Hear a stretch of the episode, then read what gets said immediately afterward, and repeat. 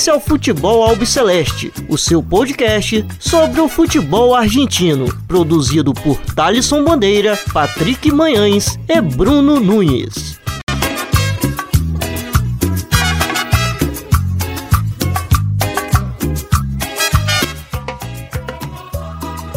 Salve, salve a todos vocês. Está começando agora mais uma edição do Futebol Albiceleste. Meu nome é Thales Bandeira e eu estou aqui na companhia dos meus companheiros Patrick Manhãs e Bruno Nunes para falar da semana dos argentinos na Libertadores e Sul-Americana. Além disso, a gente vai contar aqui com convidados para debater sobre alguns assuntos que rolaram aí durante a semana. Mas antes disso, quero saber como estão meus companheiros Patrick Manhãs e Bruno Nunes.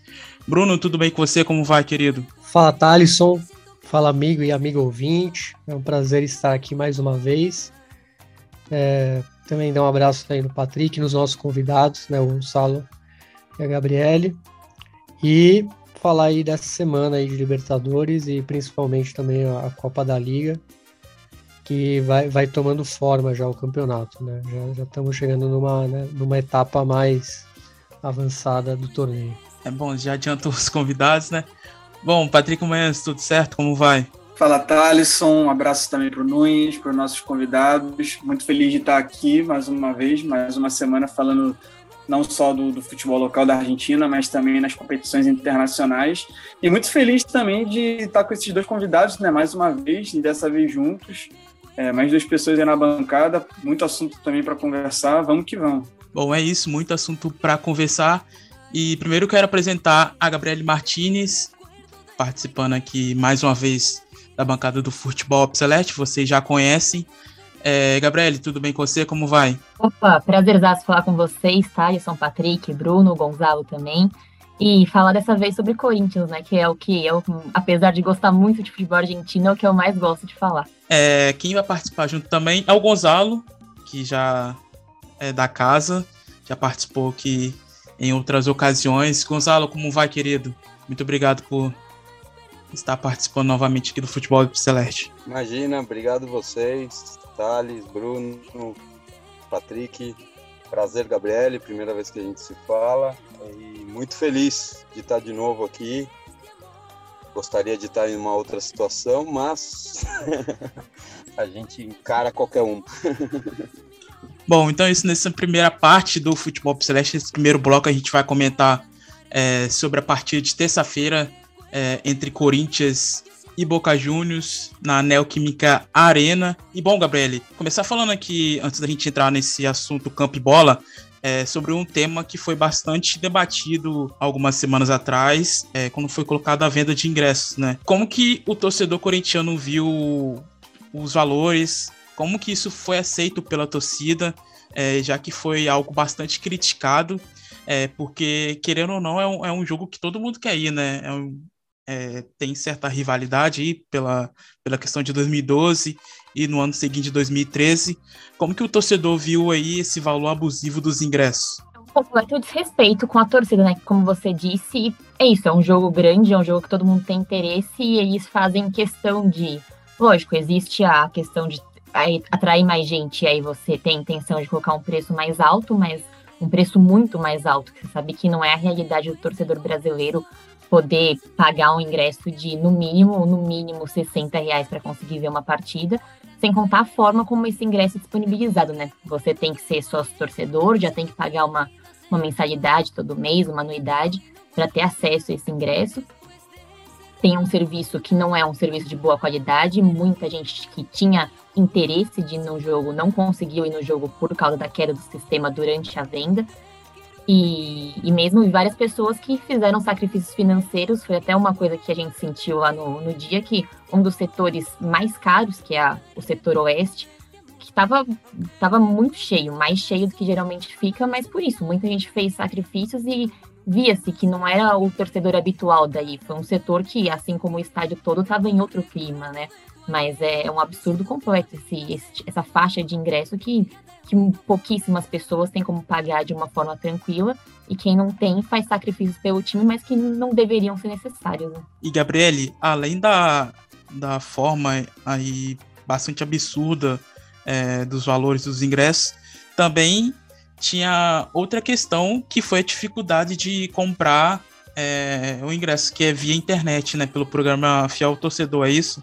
Como que você conseguiu ali no dia? Como que é feito isso para quem não tem conhecimento aí de como é feita a venda desses ingressos atualmente, já que os tempos de bilheteria acabaram?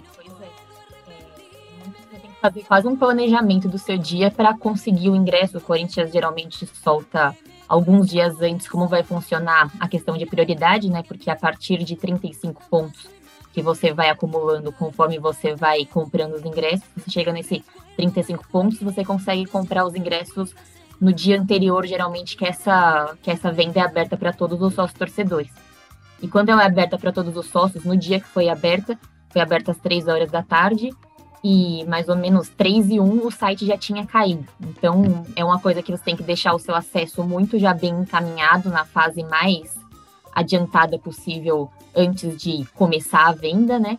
Muito uma questão de sorte, né? Eu, por exemplo, estava do lado do roteador aí, com o computador ligado, uma, uma aba só aberta, para ficar toda a internet concentrada aí, mas uma questão de sorte, né? Você clica, reserva, o site ficou carregando, carregando, carregando, e mais ou menos uns 18 minutos depois que eu consegui ver que estava com esse ingresso reservado e consegui completar minha compra depois, mas vários amigos que a gente estava todo mundo na expectativa de comprar falou não, não consegui, não consegui, porque estava nesse mesmo esquema, mas acaba sendo uma questão mais de sorte, porque não tem muitas vezes, acho que muita gente está acostumada a comprar ingresso de show, né? Você vê aquela coisa de fila.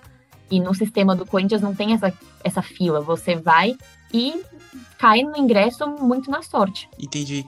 E você prefere dessa forma ou comprar presencialmente na bilheteria?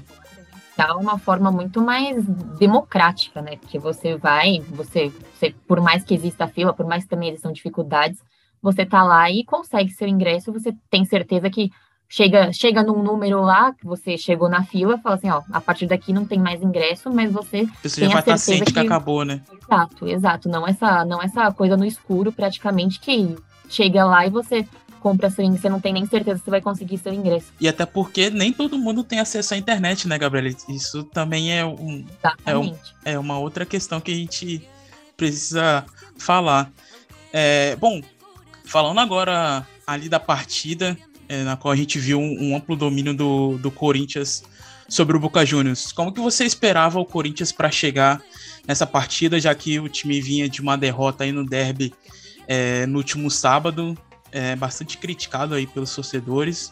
É, você, o que, que você esperava ali do Corinthians antes do início da partida e você pensava que seria dessa forma como foi?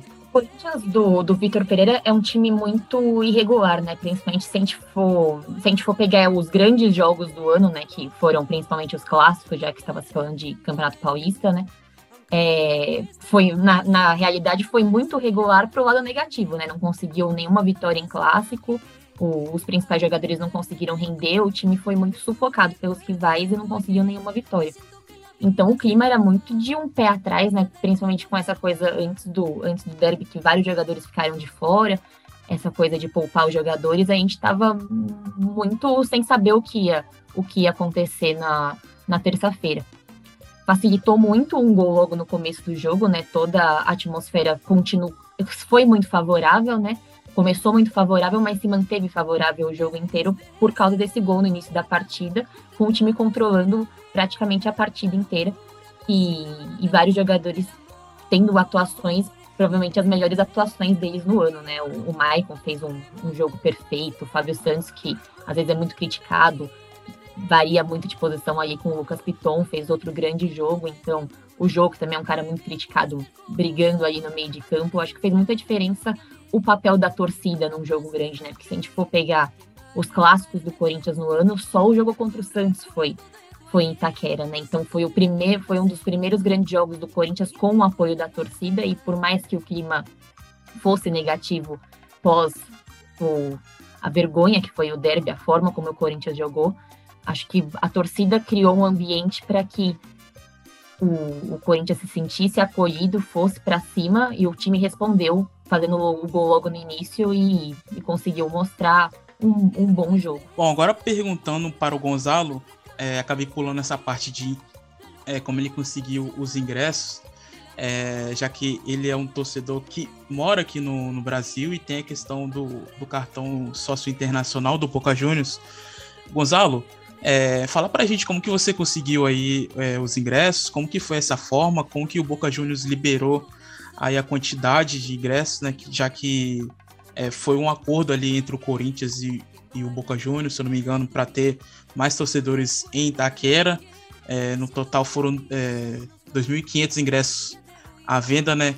Fala pra gente como que você conseguiu e se teve alguma dificuldade, como relatou a Gabriela já na parte corintiana. É, a gente vive, nesse ponto, a gente vive um, algo nunca visto no, no Boca, né? É, depois da, da, entrada do Ameal como presidente, é, os, os, consulados é, é do Boca internacionais foram todos reconhecidos. É, o Boca tem um projeto muito audacioso de chegar a um milhão de sócios no mundo. É, Hoje Boca tem 250, 260 mil sócios. É, e, e essa, esse projeto é, ele está baseado no, nos consulados do exterior. Então a gente é muito valorizado hoje em dia no, no, no, no. Então a gente, quem é sócio do Boca e sócio dos consulados internacionais, teve a possibilidade. Eu, eu sou o presidente atual do sócio do consulado de São Paulo a gente teve teve, teve a possibilidade de separar uma lista dos nossos sócios e isso foi separado. A gente, eu fui buscar os ingressos no hotel onde estava o diretor de, de exteriores. Então, um agradecimento enorme a Carlos Colombo, que é o diretor. É, ele vem tratando a gente de uma forma muito, muito cuidadosa. E eu praticamente peguei o ingresso de todos os meus, todos os associados do consulado na mão e fiz, lógico, eu tive o trabalho de distribuição disso, mas não tivemos problema. E aí quando você fala de não sócios, é, esses ingressos, aí vem o outro lado, né? Esses ingressos estavam na mão da torcida. E quando você fala torcida, você entende La Doce, né? Então, La Doce veio completa, então estava Rafa Dizeu, estava Mauro Martins, estavam todos na, a primeira linha inteira da, da, do La Doce.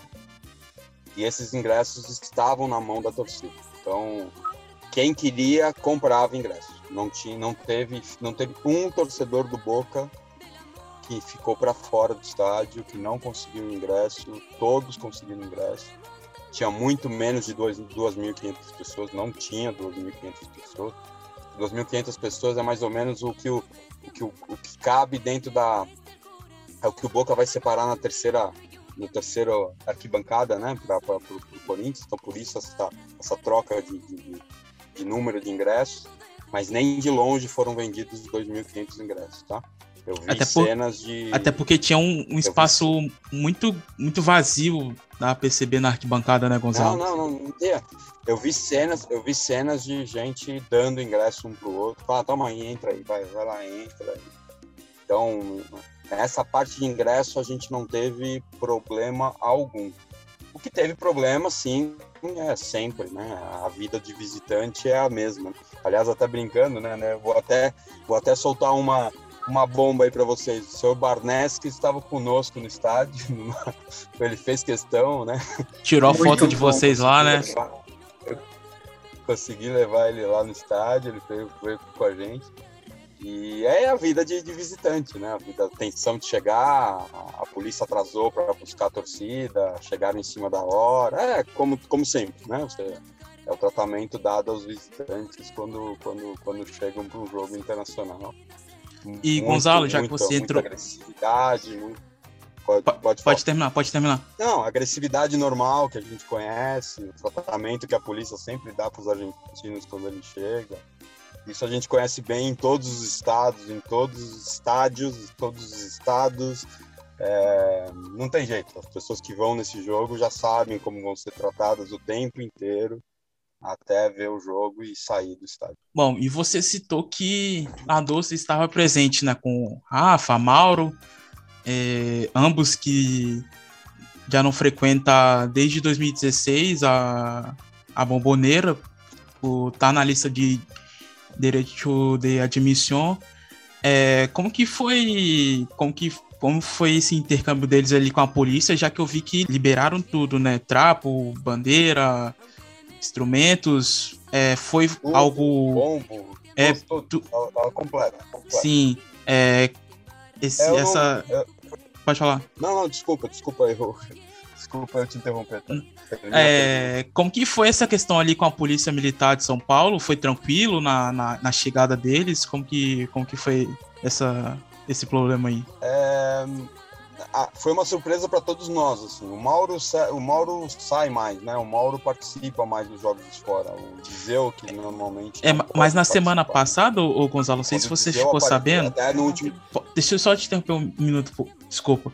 Mas na semana passada, não sei se você ficou sabendo, é, proibiram ele de viajar para a Colômbia na partida contra o Deportivo Cali.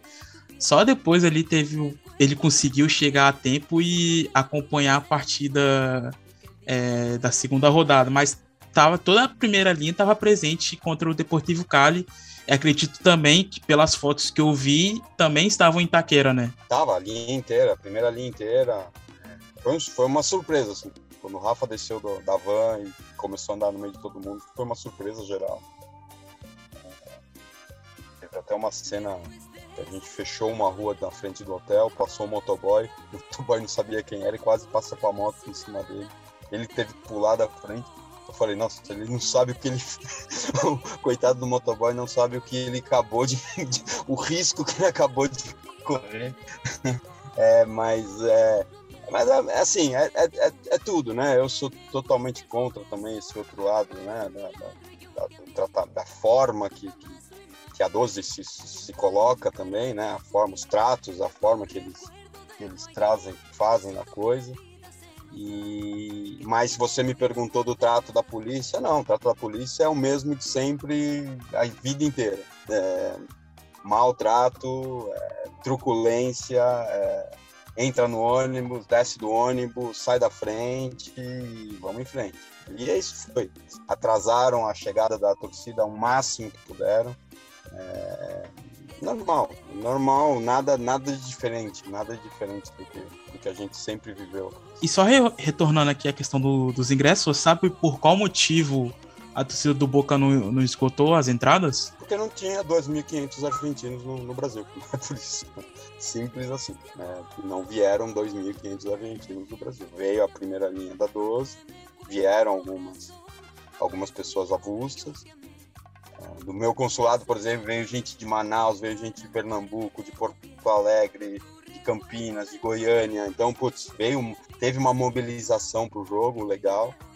Mas a gente entende o momento né, de crise da, da Argentina, e é normal, né? Pensar que, que se as pessoas vão viajar, né, a expectativa nunca é na primeira fase, né? Nunca é nos primeiros jogos.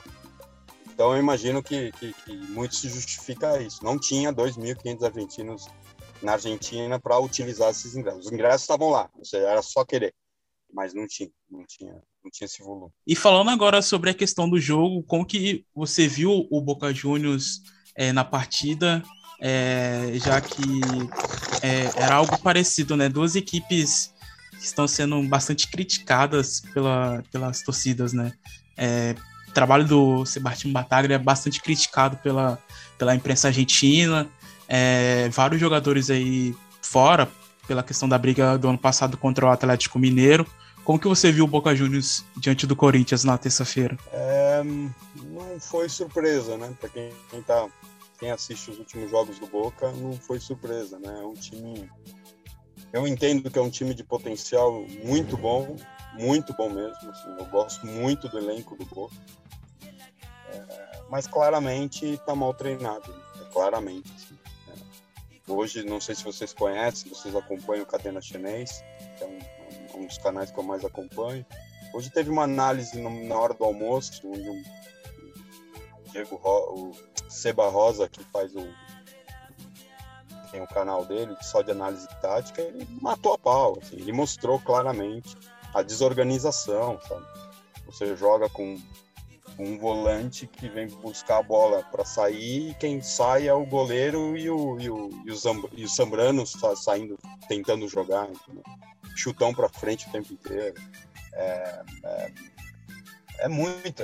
Ele, é, é, claramente o time não chega no lugar onde tem que chegar. Os passes não chegam na, na, na entrada da área. Então você tem um engante como o Romero, que é um excelente jogador. O Romero é um excelente jogador poderia muito bem, ele volta no meio dos zagueiros para buscar a bola. Então, é desorganização, é desorganização total. Óbvio, tem alguns, alguns jogadores específicos que a torcida já não aguenta mais.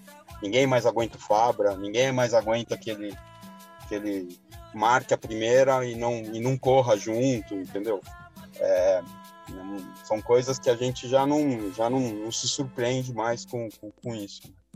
Mas, é, assim, é, é, achamos que a, a, a, o, o, risco de demissão que o Batalha sofreu né, nessa semana anterior é, fosse, e a reação que teve no último jogo do, da, da Liga, né, que, que ganhamos, fosse trazer, trazer algo novo, mas quando você vê o jogo, você já percebe. Assim quando começou a querer jogar melhor, que o segundo tempo a coisa fluiu um pouco mais, o Sebastião é um excelente jogador, é um jogador que não se explica não estar jogando, né? É, é, é, começa a mexer um pouco o time, começa a querer, mas aí você percebe que a desorganização, a gente jogou o segundo, em tempo, o segundo tempo inteiro no risco, assim. Corinthians tentando enfiar, o Corinthians deu a bola para o Boca, porque sabia que o Boca não ia fazer nada com ela, e o Corinthians tentando enfiar a bola, tentando, e os jogadores do meio cortando no esticão do pé, assim, sabe? Se passasse era gol, mas eles sempre conseguindo cortar. Então a gente jogou no limite até que passou a primeira, a segunda passou e, e o gol veio, né? O segundo gol veio. Então é, é, é, assim, tem que tem que trocar, não tem não tem opção. A batalha teve nove meses para para conseguir estruturar time e o time não, não responde. Não responde. Aí, aí, a gente vai procurar mil desculpas por que, que o time não responde. Mas objeti objetivamente o time não responde. A gente está jogando na sorte, jogando para ver se a gente tem um dia bom, se a gente tem uma, uma, uma noite é, diferente, se a gente tem, mas a gente não sabe. Sempre, sempre que o Boca entra em campo, você não sabe o que vai acontecer. E o que vem acontecendo com certeza é que o time não responde. O time, o time é muito desorganizado em campo, mas demais de desorganizado em campo. E vendo ao vivo, ficou até, até tipo, impossível que alguém que trabalhe com futebol olhe para aquilo e não veja onde estão as falhas, porque é muito claro, assim, muito, é muito. Então é isso. É esperar que a mudança aconteça. É, é, Hoje estamos vivendo de mística para ver se a mística consegue levar a gente para uma oitavas de final onde, onde a coisa possa mudar, entendeu? Mas hoje, claramente, eu não tenho essa esperança. É, Gabriele, é, pegando um pouco da, da sua impressão com relação ao pré-jogo, né, antes da partida começar, é, qual era o seu sentimento com para essa partida?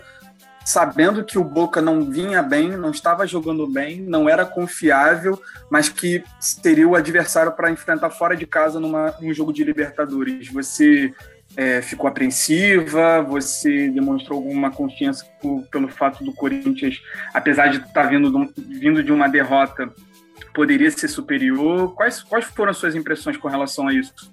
Complicado, né? Depois de um. Depois da forma que o Corinthians jogou contra o Palmeiras, sem, sem poder, sem mostrar nenhum tipo de reação a partida toda, o sentimento era bem negativo, né? Apesar do, apesar do momento do Boca, a gente sabe, é um pouco do que o Gonzalo falou, assim, o Boca é um time, é um clube muito respeitado, né? Eu acho que essa questão da mística sempre vai pairar sobre o clube, né? E um pouco dessa coisa da rivalidade que se criou entre os dois times apesar de não disputarem um jogo há bastante tempo, cria-se uma expectativa para reviver a final de 2012, todo esse tipo de coisa. E, mas, assim, eu, apesar do Boca não ser um time confiável, também o Corinthians não é um time confiável. Então, era uma partida muito em aberto. O, a questão do Corinthians hoje é isso: você não sabe muito o que esperar do, do próximo jogo, né? Pode ser que entre com essa com essa vontade, ou pode ser um jogo que nem o jogo contra o Always Red, que começou, tomou um gol no comecinho e não mostrou reação nenhuma. Então o clima não era, não era 100% favorável. A, o clima da torcida era de muita tensão antes do jogo, essa coisa, tipo, vamos criar um ambiente favorável, mas assim, não com não é um clima de festa, um clima de não, vai dar tudo certo, é um clima de é o jogo da vida, a gente tem que ganhar para não comprometer a classificação. Bom, Gabriele, é, como que você tem visto o trabalho dele é, até, até agora? Como tá é, o crescimento da equipe e essa filosofia que ele está tentando passar para o time?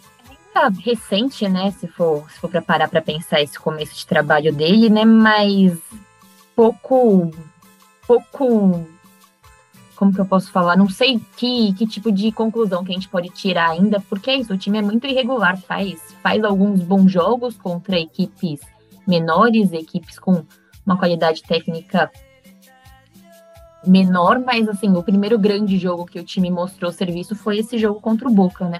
Outro jogo o time sofreu muito, até contra times menores, e a gente não sabe muito o que, o que esperar. É, muita, o que, o que ele sempre pregou foi uma coisa sobre muita intensidade, a gente sabe que o elenco do Corinthians é recheado de jogadores mais velhos e que acho que ele percebeu que nem sempre vai poder jogar nesse ritmo que ele estava esperando porque senão boa parte do time vai jogar um jogo e ficar fora três. Então, é essa questão do, do rodízio, ele vai ter que estudar bem para saber como, como medir isso, que jogos, como vai ser a melhor combinação entre o, o pessoal da base e o, os medalhões do time. Mas, assim, em relação ao que o time estava apresentando com o Silvinho, que era. A gente não tinha nenhum tipo de perspectiva a ser apresentada, era uma repetição semana após semana. Eu acho que o time vem evoluindo. Acho que não, não é o ideal ainda, mas acho que tem, tem um, um caminho a ser sendo construído. Eu acho que pode evoluir, espero que evolua. E, bom, Gabriel, falando agora sobre a questão que rolou na semana passada do apagão nas redes sociais, do Corinthians, é, em pleno um final de semana com derby, com desfile de escola de samba em São Paulo, dos Gaviões e tudo mais. É, como que você viu isso? Porque eu vi que é, foi bastante criticado pela torcida, né? Que é, teve a hashtag levantada futebol sem ódio, né?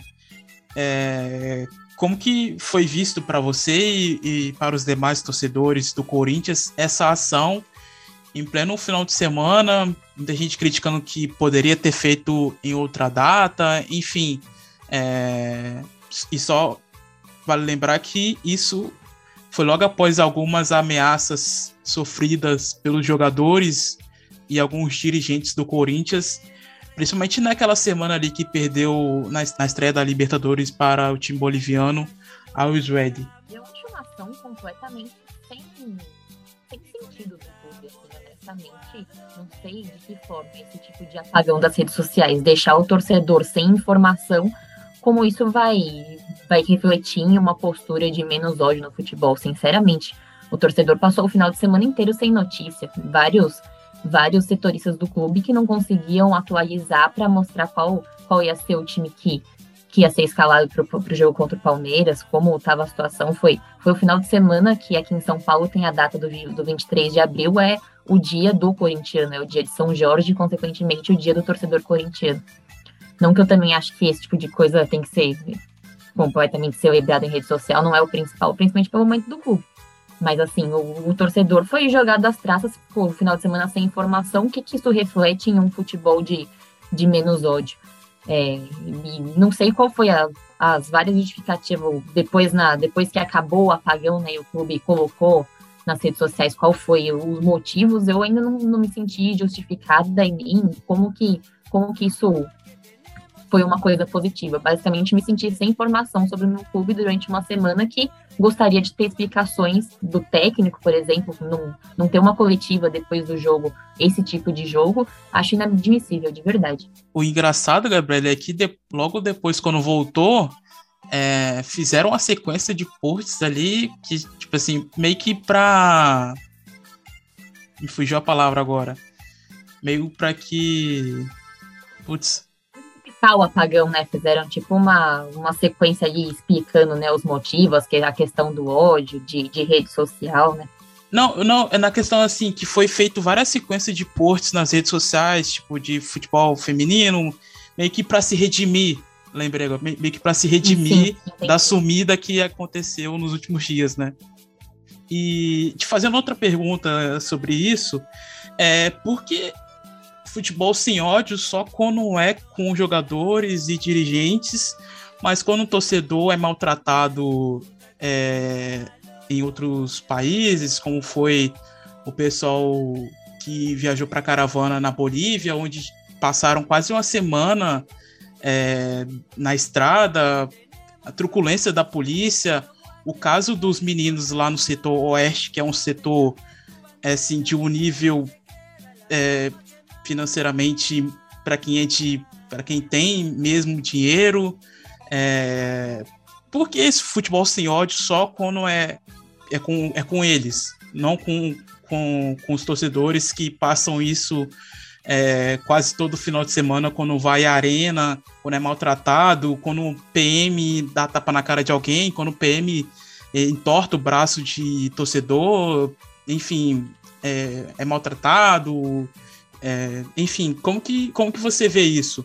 Porque só quando é eles é, é, é importante e com o torcedor que, que sofre isso com frequência não tem importância? Exato, você falou tudo. O torcedor é completamente desvalorizado nessa balança, né?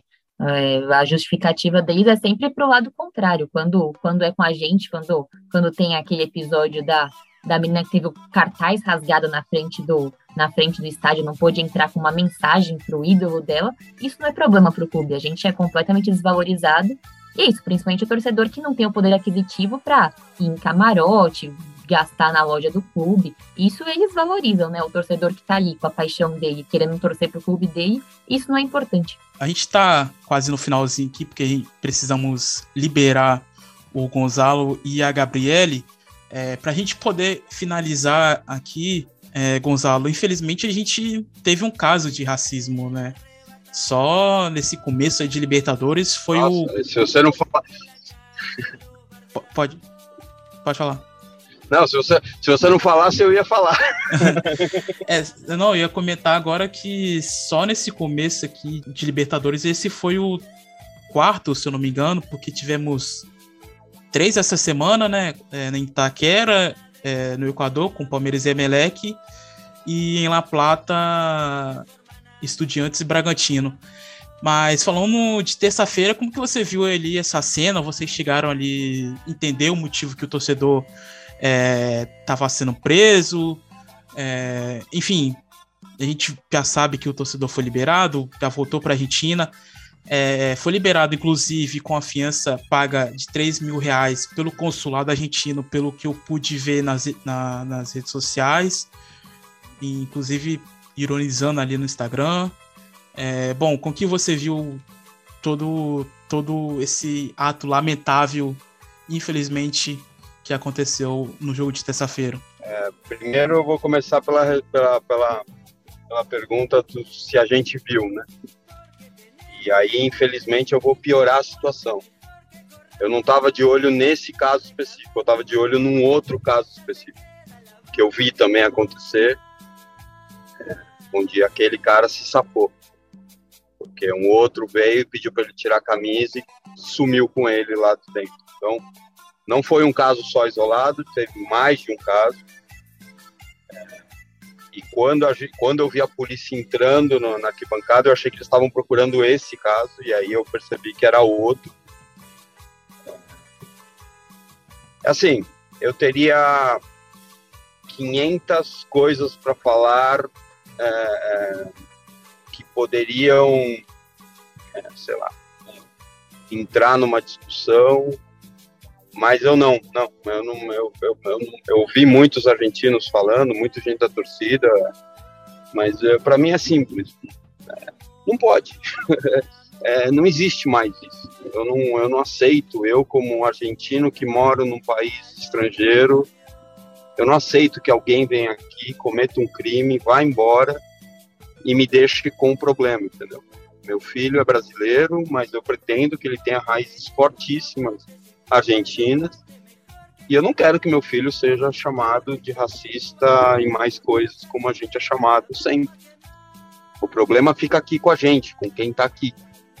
É, Se a sociedade argentina, e aqui eu falo com uma dor no coração, porque eu amo aquele país, eu amo. Eu vim para cá por causa da, da, história da minha família, mas eu amo aquele país. Se a sociedade argentina engatinha, e é isso que acontece, engatinha nesse assunto específico, é um problema da sociedade argentina. Eu não tenho nada a ver com isso.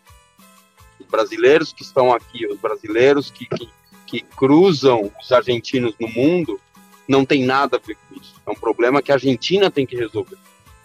Então, é, é, não tem outra, não tem outra palavra. Não pode acontecer. E me dói muito que a justiça brasileira não valorize o seu povo, porque é, eu tenho certeza que se um estrangeiro, conhecendo como é o argentino, um estrangeiro for lá e de repente, sei lá, eu vou pensar em algo esdrúxulo, pichar a, a Casa Rosada é, com, dizendo o que ele quiser do povo argentino, esse cara vai ficar 300 anos lá dentro. Por quê? Porque o argentino tem esse ego de, de, de, de pertencer, de, de querer, de então, me dói muito que a justiça brasileira não valorize, não cuide do seu povo. É, é um absurdo, eu nem sabia isso de quem pagou. Eu, a informação que eu tinha é que era um amigo dele que tinha pago a fiança. É, se foi o consulado argentino que pagou a fiança, isso é um. É um, é um, é um é, piora dez vezes a situação que a gente está hoje. Né? Eu, eu torço para que não tenha sido isso. Mas, na, assim, é, eu, eu não aceito mais. Eu não aceito mais. Eu não, eu não, eu não engulo mais isso. O dia que eu tive que passar hoje é, justificando coisas para pessoas que eu nem conheço é, é, é inadmissível, é inadmissível. É, é, independente do que a gente sofra. Eu também acho errado alguém pegar um, um, um, uma nota de real, uma nota de real e falar cadê você que você está morrendo de fome, entendeu? Eu acho, eu acho muito agressivo também, como eu vivo, muito. Mas não se compara, não se compara. Isso que a gente vive e continua vivendo é muito pior, é muito pior e não pode mais acontecer e eu não aceito mais. Assim, eu coloquei aqui na minha, na, no meu modo de ver isso, eu coloquei isso como limite. Seja, não vai acontecer mais do meu lado. Se acontecer do meu lado, eu até penso assim, se eu irei, vou nos próximos jogos do Boca, porque se acontecer do meu lado, não vai ficar, não vai ficar bom. Não vai ficar bom. E eu tenho um filho, um filho de três anos, e não vale a pena.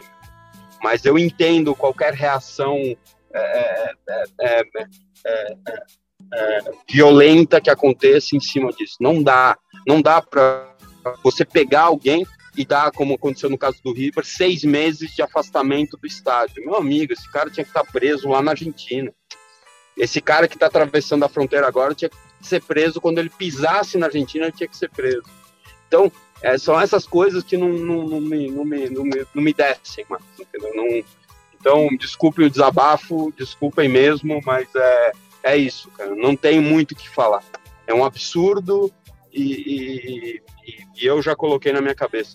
Do meu lado não vai acontecer mais. Certo, Gonzalo. E, Gabriele, o engraçado é que o presidente aí da Comembol tá calado, né? Até agora pelo que eu vi, não fez nenhum comunicado né, nas redes sociais falando sobre esses casos aí que têm acontecido frequentemente.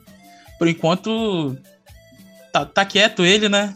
Até agora nada. Exato, né? São, são coisas que a gente não entende porque não existe reação, né? É isso, o cara vai, faz esse tipo de coisa e sai ainda dando risada depois que tem a fiança paga, ainda faz provocação e, e é muito acho que muito essa coisa que o Gonzalo falou, o quanto que vai criando-se uma cadeia de coisas em cima disso, né? Porque em cima de um cara que comete um crime, um país todo, porque o, o brasileiro também tem essa coisa de adorar falar que a Argentina é racista, mas não olha para o próprio país, o quanto que a população negra não sofre aqui dia após dia e gosta de olhar para o país dos outros para ficar para ficar resolvendo o problema dos outros. Também tem problemas, mas assim a gente tem que resolver os nossos problemas também e, e, ficar na arquibancada escutando depois do tempo todo, é, tinha que ser argentino, tinha que ser argentino, tinha que ser argentino.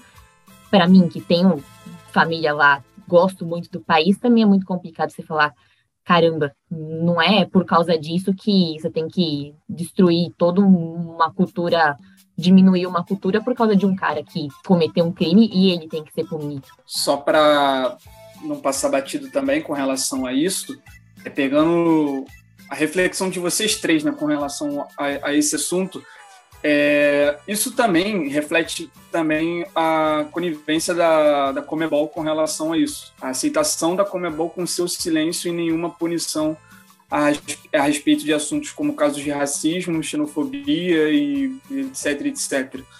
É, não é só por isso, obviamente, também é uma questão também social, também é uma questão também de, de aprendizagem e aceitação, mas também passa muito também pelo silêncio da Comebol e não punir devidamente ou também do, dos próprios clubes, não só também os argentinos, mas os diversos outros clubes da América Latina é, ou da América do Sul que jogam a Copa Libertadores, que não punam os seus torcedores é, que cometam esses tipos de atos. Né? Então, é, não, é, não, é, não vale deixar passar né?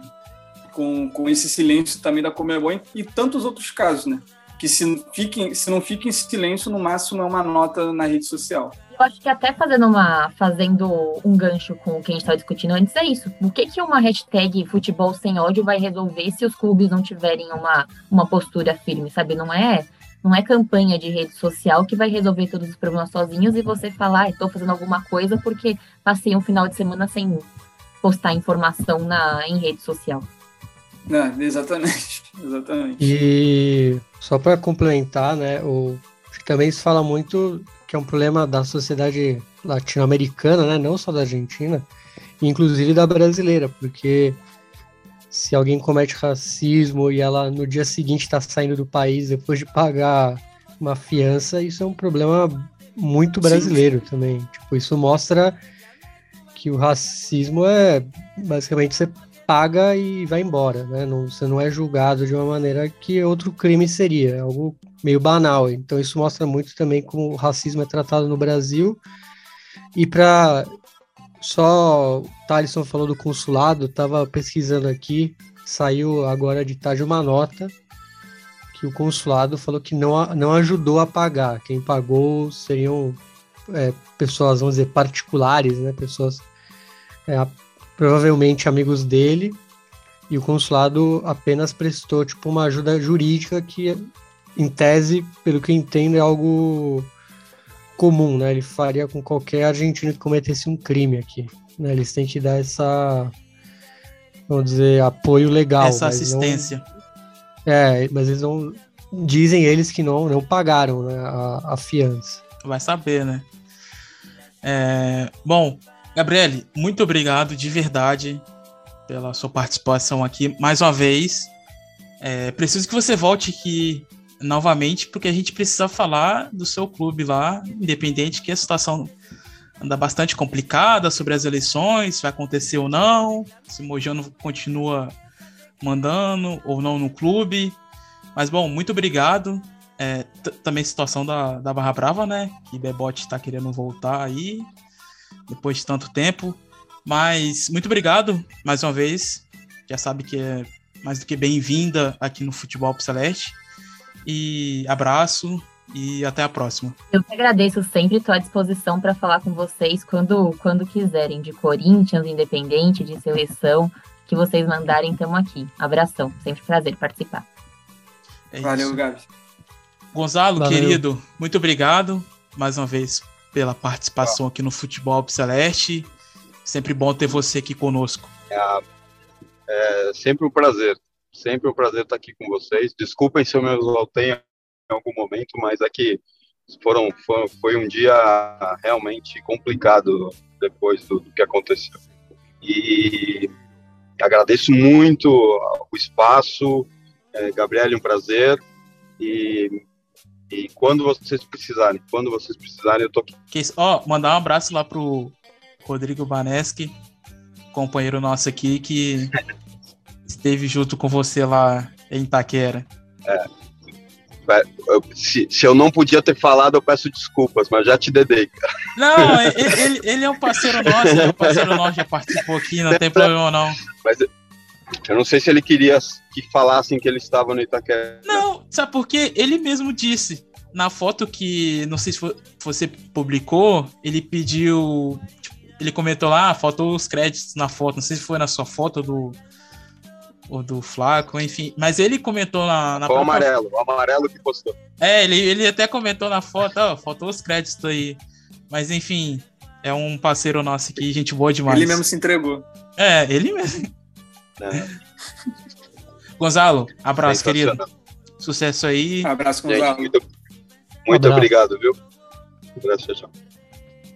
Bom, então é isso. É, dando sequência aqui à edição, falar das outras partidas da Libertadores. Vélez Sácio perdeu em casa para o Nacional do Uruguai. É, um resultado bastante complicado né, para o Vélez, que só venceu apenas três jogos é, no ano de 2022. Bom, Bruno, situação anda bastante complicada lá no Fortinho de Liniers. É, tivemos aí manifestação na terça-feira dos torcedores em frente à sede do clube. Tivemos também protesto é, logo após o jogo contra o Bolso e uma repressão ali da Barra Brava, é, meio que pedindo para pedindo os torcedores ali não cantarem contra a diretoria, aquele famoso cântico que todo mundo já conhece, pedindo a saída de todos. Bom, é, Vélez que é, antes mesmo da saída do Pellegrini já não vinha bem, agora a situação desandou de vez, né? É, a gente vem falando do, do desmonte que o Vélez sofre desde a temporada passada, e isso ficou mais visível com a saída do Thiago Almada para Major League Soccer que esse time realmente é tá perdido, vamos falar assim. E tanto que quando ele foi sorteado nesse grupo, eu até tinha cravado que seria o fiel da balança, vamos falar assim, o pior time do grupo, que, que decide saldo e tal. E é o que está acontecendo, né? Já basicamente perdeu o primeiro turno aí da, da Libertadores. É, não fez nenhum jogo vamos falar, digno e acho que, obviamente, o pior é a estreia contra estudiantes. É, mas esse perdendo em casa para um Nacional que precisava da vitória para voltar aí à briga e que conseguiu muito bem, né? O, o Gigliotti, né? O Puma Gigliotti foi, foi o nome da partida aí do, do time do Pablo Repeto. Ex-independente, hein, Bruno? Vai lembrar. Ex-independente, né? ex-Boca, ex, ex, vários clubes, né? E... Tava no México, se eu não me engano. Sim, exatamente. E, e o time do Nacional ganhou essa sobrevida graças ao Vélez. E o Vélez, eu acho que. É, eu acho não, né? Dá para cravar que não vai nem brigar pela vaga aí da, da Sul-Americana caso aconteça algum milagre aí, né? Tá o, tá o DT interino, não sei se o Vacari chegou a ser é, vamos dizer, posto aí como efetivo. Efetivo, mas obviamente não é um técnico que, vamos dizer, não, não tá para isso, né?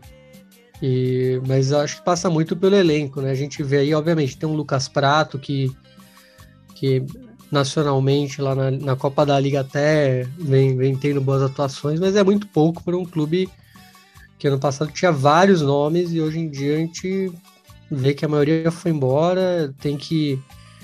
Né, muito, muita bola ali no, no Lucas Jansson também, veio o Sonhora, que também né, aquele reforço. Vamos ver o que se desenha esse Vélez aí, mas eu acho que internacionalmente ele já se escafedeu, vamos falar assim. Falar Sumiu. da culpada sinistra aí da, do centro do bolso, copou o o José Amalfitani, parecia que tava jogando de local, né, Bruno? É, do lado, né? É, Pega pertinho, ali o... né? Ah, você chegou a ver o... o torcedor que perdeu o celular atravessando aí? Eu vi. Não, ainda bem que ganhou. Imagina se perdesse. No ferry boat, né? É, imagina se tivesse perdido. Ó, ia perder o celular e, e tivesse perdido o jogo. É, menos mal que ninguém vai achar aquele celular, né? Caiu no Oceano Atlântico, então ninguém, ninguém vai conseguir recuperar aquilo de jeito nenhum. Então, menos mal que teve a vitória e tal, mas é, é o que eu te falo, né? O ferry boat sai ali de Monte... não sei se é, acho que não é de Montevideo, acho que é em Colônia de Sacramento e vai até Buenos Aires, é, é, eu acho que não é tão caro e é rápido, né? Então é, o time uruguaio consegue, vamos dizer, copar, né? Quando, quando viaja em Libertadores para Buenos Aires. É isso. Bom, vamos é, falar aqui da vitória do Estudiantes com um dos gols feito por Mauro Bocelli, um golaço, inclusive. É... Bom, Bruno, bom momento aí do Pincharata de Russo Zineliski, né? Vencendo aí o Bragantino é... em La Plata. Não, se afiançou na ponta desse grupo que é muito. É um grupo complicado, né? Todos os times ou tem camisa ou tem dinheiro, né? Caso do time da Red Bull, né? O Bragantino. E tá muito bem, né? Vem, teve uma vitória, vamos dizer, muito boa. O time tava impecável, né? Aliás, impecável também na, na defesa. Foi um dos poucos jogos em que o time não tomou gol esse ano. E não tem nem o que falar, né? O Del Prete botou os caras ali para sambar, né? Os brasileiros. Tava impossível o Del Prete. E o gol do Bozelli foi uma pintura, né? Você vê que é de quem é matador. Ele viu a, a sobra ali já deu de cobertura ali no, é no Clayton, se não me engano, que estava muito mal colocado e não tinha o que fazer ali naquela bola. E também, obviamente, essa bola parada. Né? Foi o primeiro gol do Rochel, né? Do, do zagueiro, artilheiro do, do Pincharrata, que é, é, a, é a grande cara né, do, do Zielinski, essa, essa jogada parada aí. E foi o que justamente abriu aí a, a porteira e esse segundo gol aí saiu numa falha, né?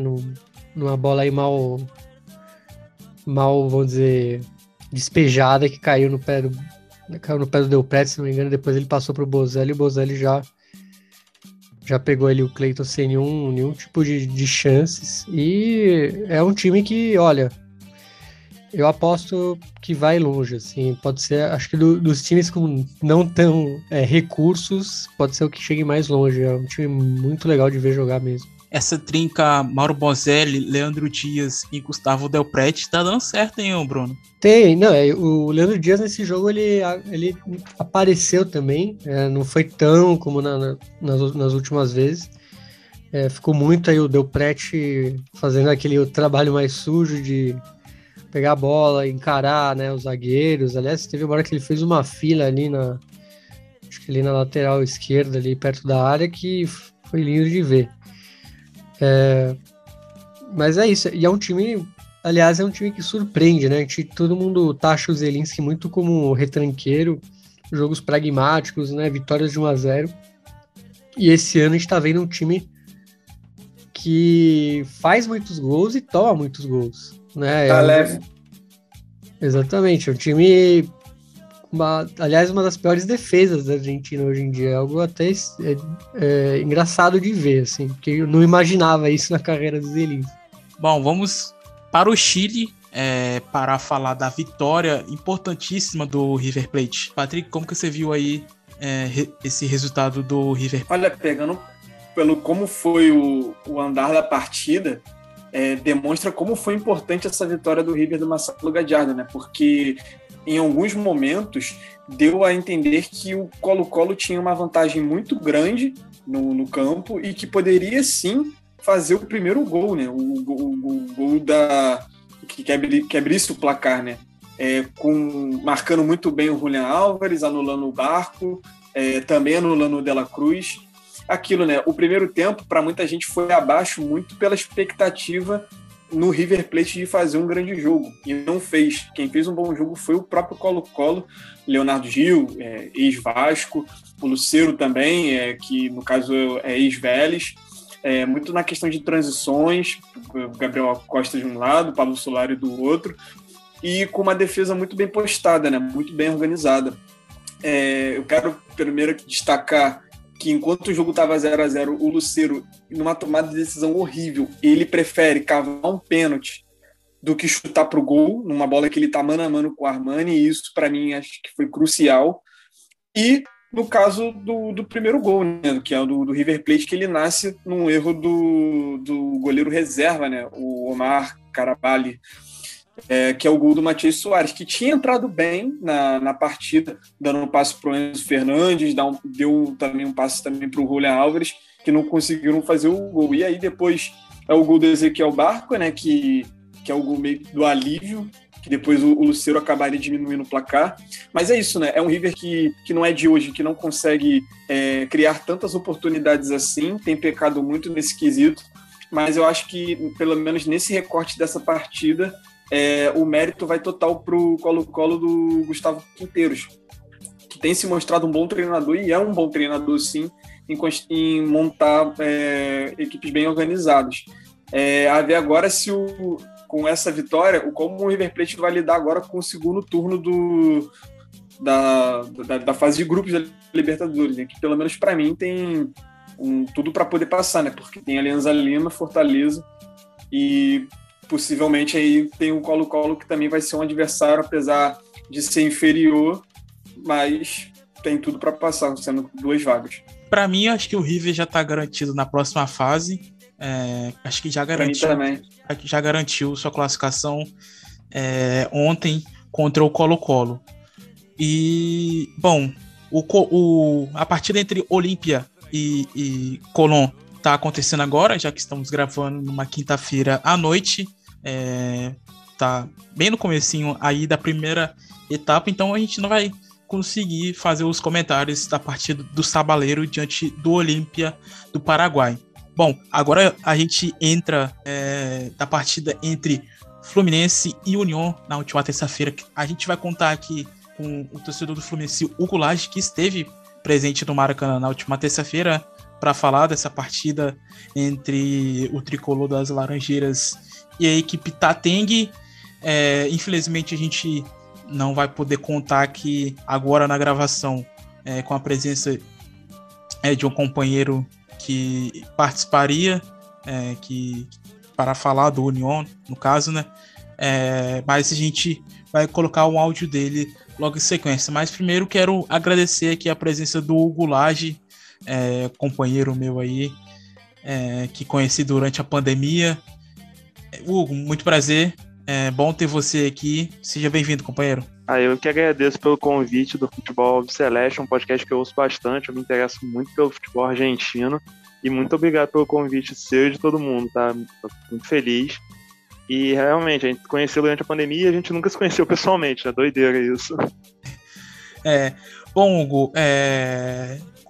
quando te mandei ali a questão do roteiro e tudo mais, é... foi antes da demissão do Abel Braga, né? Mas Hoje de manhã teve a confirmação ali no finalzinho da manhã de hoje, de quinta-feira, 28 de abril, a confirmação da saída do Abel Braga do Fluminense após o empate sem gols diante do Union.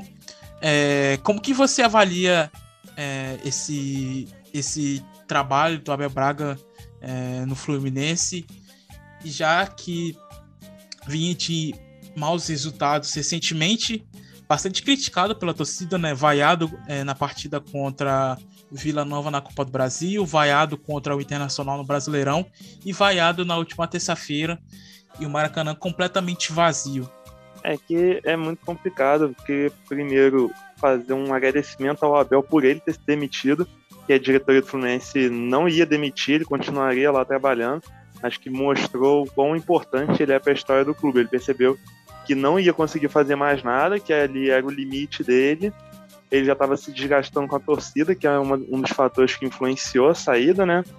Mas eu, quando eu saí, eu percebi que era só questão de tempo. Ou era agora, ou ia ser no, no final da Sul-Americana, quando o Fluminense foi eliminado, provavelmente na fase de grupos. E o trabalho é, foi ok durante um tempo. Os jogos da pré-Libertadores contra o Milionários até fez alguns bons jogos, os dois jogos foram ok. O primeiro contra o Libertar na ida aqui no Engenhão foi um jogo bom também, mas aí começou a desandar naquela eliminação lá no Paraguai. A final contra o Flamengo foi um ponto fora da curva. O time jogou bem as duas partidas, foi, foi bastante eficiente também, conseguiu fazer o que se propôs e foi campeão. Mas já contra o Botafogo, os dois jogos foram péssimos. E também, desde o início da Sul-Americana, ganhou do Oriente Petroleiro, que é um time fraco, muito fraco, o pior do grupo disparado, que é um grupo ruim. O Fluminense é ruim também atualmente. O time não é ruim, mas joga muito mal. E pela Copa do Brasil também foi outra tragédia, aquele jogo contra o Vila Nova, que parece que foi heróico, 3 a 2 o Fred quebrando o recorde de gols na Copa do Brasil, o maior artilheiro da história. Mas era para ter sido. É pro Vila Nova ter ganho, ter matado aquilo no, primeiro, no, no meio do segundo tempo ainda. Mas acabou recuando muito, cansou o time e entregou um jogo ganho. E agora o Fluminense está na vantagem, mas eu afirmo, se o Abel continuasse, era muito improvável que se classificasse contra o Vila Nova. Ainda é muito difícil se classificar na Sul-Americana. E agora é torcer para ter um brasileiro digno, terminar na parte de cima da tabela, entre os sete primeiros, que o planejamento inicial do ano era isso, ficar entre os cinco, seis, agora essa, já a sétima ou oitava posição está sendo aceitável. Mas o, o, trabalho em si mostrou que o, o auge foi ali na final do Carioca, mas que também, ao mesmo tempo, foi um ponto fora da curva, porque antes vinha mal e depois não conseguiu melhorar em nada, só piorou. Fala, Hugo. É, Patrick aqui. É, eu queria que você falasse, se possível, a, a, impressão de alguns torcedores amigos que você tenha, é, possivelmente tenha, tricolores, é, após essa partida contra o União, porque assim você disse que você diz que, que gosta de, de, futebol argentino, você deve acompanhar, mas a galera no total não deve, né? Então, no, de uma forma geral, né, do, do, do Fluminense, não deve acompanhar como está sendo esse União de Santa Fé do Gustavo Munua, que tem feito bom, um bom trabalho de uma forma geral, fez uma boa temporada passada. É, como o torcedor tricolor viu é, e encarou é, esse empate com o União no Maracanã? É, tratou como é, um vexame, é, ou antes da partida mesmo, tratou como um jogo garantido de três pontos? Como a, a torcida que, pelo, pelo, menos da sua observação, assim, é, tratou esse jogo contra o União? Então, acho que foram várias fases diferentes, porque quando foi sorteado o grupo, as pessoas assim tiveram mais respeito, ou não, é um clube argentino, o menos tradicional, assim, é óbvio que é um clube antiquíssimo, tem mais de 100 anos, já mais de 110 anos, se eu não me engano, o União, mas não é daqueles da primeira prateleira, tipo o Boca, o River, também não é da já não é um segundo escalão, que vem o São Lourenço, o Estudiantes, o Vélez, o Racing, nem outros como o Argentino Júnior também, que é gigantesco historicamente, que está na Libertadores, né? mas não é uma dessa, não é um desses clubes que você fala e, e as pessoas pensam, é, já, já, já comentaram sobre, é uma equipe recente para o cenário continental, mas que pelo fato de ser, sim, pelo simples fato de ser argentino, já ganha respeito, é, especialmente no jogo que vai ser na Argentina, que já contam que vai ter um ambiente muito hostil num sentido positivo, eu espero, né? Não de violência, mas de torcida cantando o tempo inteiro, fazendo pressão, mas torço para que sem caso de racismo, nem violência em torcidas, só de festa. Mas teve essa primeira sensação de que seria um, um jogo difícil. O tempo foi passando, o Fluminense é, ganhou Carioca e naquele momento parecia, não, o grupo da Sul-Americana é ok, é, aí foi se criando essa ideia de que podemos ir bem na Sul-Americana. Pelos outros jogos também, viu-se que não, ninguém, ninguém no grupo é, mostrou grandes coisas. O Júnior jogou bem contra o Fluminense, mas aí também tem que levar em consideração que o time do Fluminense jogou muito mal. Foi horroroso o jogo do Fluminense contra o Júnior. E o União é, se eu não me engano, empatou contra o Júnior, né? E ganhou do, do Oriente. Ganhar do Oriente é obrigação, imagino que todos os outros três do grupo vão ganhar as duas partidas. Se perder, é um vexame histórico. E ontem, durante o jogo, a sensação era de que era sim obrigação do Fluminense ganhar. O time do União é, apesar de bem taticamente, é bem organizado, é bem treinado, mas é um time limitado. É, a, os jogadores não têm tanta técnica. É um time mais simples, assim, por dizendo. E teve aquele gol, foi no, foi no primeiro tempo ainda. Eu acho que é aos 20, 25, eu não lembro o tempo exato agora. Que o atacante recebeu uma enfiada sozinho, tinha ele e o Fábio. Ele tinha o campo inteiro, correu, correu e perdeu de cara a cara com o goleiro. E aquilo ali mostrou que é um time sim limitado. E, e, e o União teve um no lado também, né? Foi de... Teve, teve, que até agora. Você chegou a ver não... esse lance? Porque tá bem complicado de saber se a bola bate ou não no jogador do Fluminense ou se a bola bate no, no jogador do União. Da, você conseguiu identificar se o gol é, é válido ou não? Não, assim, opinião de quem foi ao jogo, eu acho. Eu não gosto da opinião em um lance complicado assim, impedimento, qualquer coisa, é, bola na mão, qualquer coisa assim que seja muito detalhista do estádio, eu acho muito difícil e é meio precipitado. Então, é, mas depois, vendo o vídeo, eu não consigo concluir o que, que aconteceu com precisão. Então, assim, se desse o gol, acho que até o resultado seria justo, o União ganhar, mas, sendo bem sincero, o empate foi mais merecido porque os dois times apresentaram. A União por ser um time mais limitado um pouco, tecnicamente, apesar de bem organizado. E também foi merecido pro Fluminense, porque aquele pênalti no final, pô, foi um achado divino. O, o, time não mereceu, teve uma boa chance e perdeu aos 30 segundos, eu acho. E fora isso, não produziu grandes coisas, também não mereceria ganhar. Então, que foi uma das poucas bonitas defesas de pênalti, eu queria dizer, tá? O goleirão foi muito bem naquela, a bola foi forte, não foi fraquinha ele pegou bem o pênalti. Mas fica a sensação de que era para ter ganho, o Fluminense poderia estar melhor matematicamente falando, teria agora é, seis pontos, mas vai ficar com, com quatro mesmo e a classificação tá muito difícil. Se o Júnior ganhar hoje do Oriente, eu anoto, aposto que não consegue vai passar o Júnior mesmo ou União Santa Fé. O Fluminense vai morrer aí na praia. Bom, Hugo, é, e queria saber de você por qual motivo é, a baixa venda de ingressos do, do Fluminense para baixíssima presença da torcida do Fluminense no Maracanã na última terça-feira foi alguma forma de protesto pela forma que pela maneira que a equipe está jogando é, teve tem alguma explicação pela baixíssima procura é, eu não tenho aqui é, um número exato a presença de torcedores que, que estiveram no Maracanã, se você puder me falar também, é, porque eu não sei.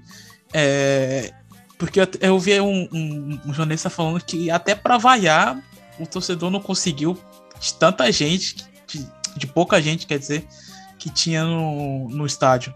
É, se eu não me engano, acho que tinha entre 10.500 e 11.000, contando os do União Santa Fé, né, que foi um ótimo número. Aí eu também não sei o número exato, mas deve ter tranquilamente ali uns mil, mil quinhentos, até mais, tinha bastante gente, torcida bastante é, barulhenta.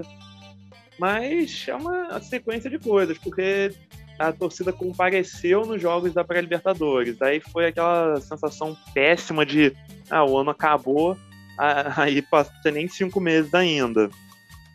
Depois disso, teve a final do Carioca, que deu uma animada, só que foi só isso também. Todos os outros jogos. Começa o brasileiro, o time joga mal. É, Copa do Brasil, um jogo horroroso, horroroso. E, e, é diferente daquilo que às vezes o time tá muito mal. Até o Fluminense é um exemplo disso de 2009, que se salvou do rebaixamento depois de ter 1% de chance só de se salvar. Porque você vê que o time é ruim, mas ele se mata em campo. Entrega até o final. E vai, vai morrer gente ali, os jogadores vão se matar, só que pode perder porque é ruim, mas eles se dedicam. E nesse time, eles não tô falando que estão fazendo um corpo mole, longe disso, acho que eles se esforçavam, mas só que a torcida sabe que é um time muito mais capacitado. Trouxe Felipe Melo, William Bigode, gastou 9 milhões no lateral do campeonato da Moldávia. Nossa, é ruim demais. Trouxe o Fábio, o Luiz Henrique estava estourando, aí foi vendido. Isso também é um outro motivo que a torcida tá bastante chateada que é vender todos os jogadores bons, os jovens jogadores que surgem por preço baixíssimos. E acho que é uma combinação de fatores. A má fase, o time que teoricamente no papel é bom, mas não consegue apresentar nada. O técnico que insistir nas mesmas coisas, os mesmos erros em todos os jogos e a torcida cansa, né? Já são. Eram 10 anos sem ganhar nenhum título. E provavelmente não vai ganhar nenhum esse ano. Além do Carioca, vai ganhar, não vai ganhar a Copa do Brasil, nem o Campeonato Brasileiro, muito difícil. E a grande verdade é que a Sul-Americana é um torneio, é o segundo torneio mais importante do continente, mas para o time do Fluminense que estava na pré-Libertadores, nem um prêmio de consolação é, porque depois de fazer 3 a 1 contra o Olímpia, um time pesadíssimo, tricampeão da Libertadores, Fluminense conseguiu ser eliminado tomando 2 a 0 batendo uns pênaltis ridículos. E aí desanimou totalmente. O, não, não tem clima mais, já tá sentindo a eliminação. E também tomou 3 a 0 do Júnior de Barranquilha lá em, na Colômbia, né? Isso foi o auge, assim. Deu tudo errado naquele jogo, as pessoas perceberam, é, o americano não vai, então nem querem comparecer mais. Hugo, é... não, rapidinho, Thaleson, desculpa. É... Você falou da venda do Luiz Henrique, mas a... não só a venda, né? A forma como foi vendida, né? Como a, a diretoria é... transmitiu isso, né? Porque, na verdade, se eu não me engano, não transmitiu, né? Foi, foi uma descoberta da imprensa, foi uma apuração da imprensa, né? Então parece até que até a comunicação com a diretoria e torcedor também acaba sendo desgastada e fazendo com que a torcida também perca a paciência também com a diretoria, né? Sim, com certeza. Porque foi exatamente isso. A, no... a diretoria só emitiu uma nota depois de todo, todo mundo da mídia, especialmente a, a mais próxima, né, os portais que falam de Fluminense, já tinham falado, ó, o Luiz Henrique vai sair por um valor X. Aí teve que a diretoria aparecer para falar. Isso também é uma crítica muito forte já com essa diretoria do Fluminense. A comunicação com a torcida é horrorosa, eles ficam arrumando briga com site e blog de torcedor, sites especializados. Falam que, já falam mais uma vez, que os verdadeiros tricolores são aqueles que vão no estádio. E, assim, eu sou uma pessoa que frequenta estádio, mas eu entendo a pessoa não querer ir, já são uns oito, nove anos que o Fluminense joga mal quase todos os jogos. Quando joga bem, é uma fe... aí no jogo seguinte bota 40 mil pessoas, aí joga mal de novo e todo mundo desanima porque acho que é isso, a torcida tá cansada de jogar mal sempre. Por isso até que em 2019, quando perdia várias vezes com o Fernando Diniz, jogava bonitinho, trocando passe, atacando, a, e comparecia, levava 20, 25 mil pessoas para perder do Havaí de 1 a 0 e nem é mais com o Diniz, mas tinha risco de perder do CSA de 1 a 0 Eu e... lembro desse jogo. Eu tava nos dois, horríveis. Eu lembro desse jogo. Mas é isso, pô. A comunicação da, da, do Fluminense com a torcida é horrível. Adora ficar emitindo notinha. O presidente do Fluminense e falou que é. Adora usar o termo que é muito transparente, mas só gosta de fazer entre, entrevista coletiva quando o time tá bem, quando tá ganhando, quando tem alguma coisa boa. Quando o time tá mal, não ganha jogo, crise, técnico vai ser demitido, ele não bota a cara. Ele, ah, ele gosta de aparecer nos bastidores também quando o Fluminense, quando o Fluminense ganha. Quando perde, ele some. Por isso que ele é chamado de pavão, né? Só nas boas que ele quer aparecer para todo mundo. E a torcida tá cansada. Tá cansada porque vê o rival principal, o Flamengo, rico, ganhou o Libertadores recentemente, ganhou dois brasileiros dois anos seguidos, tinha três cariocas em sequência, tá sempre brigando por títulos.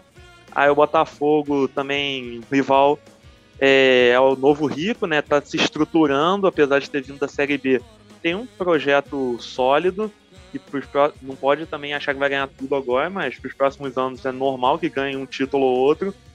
O Vasco que é mais confuso, né? Porque o Vasco é rico, mas não consegue estruturar na Série B de jeito nenhum.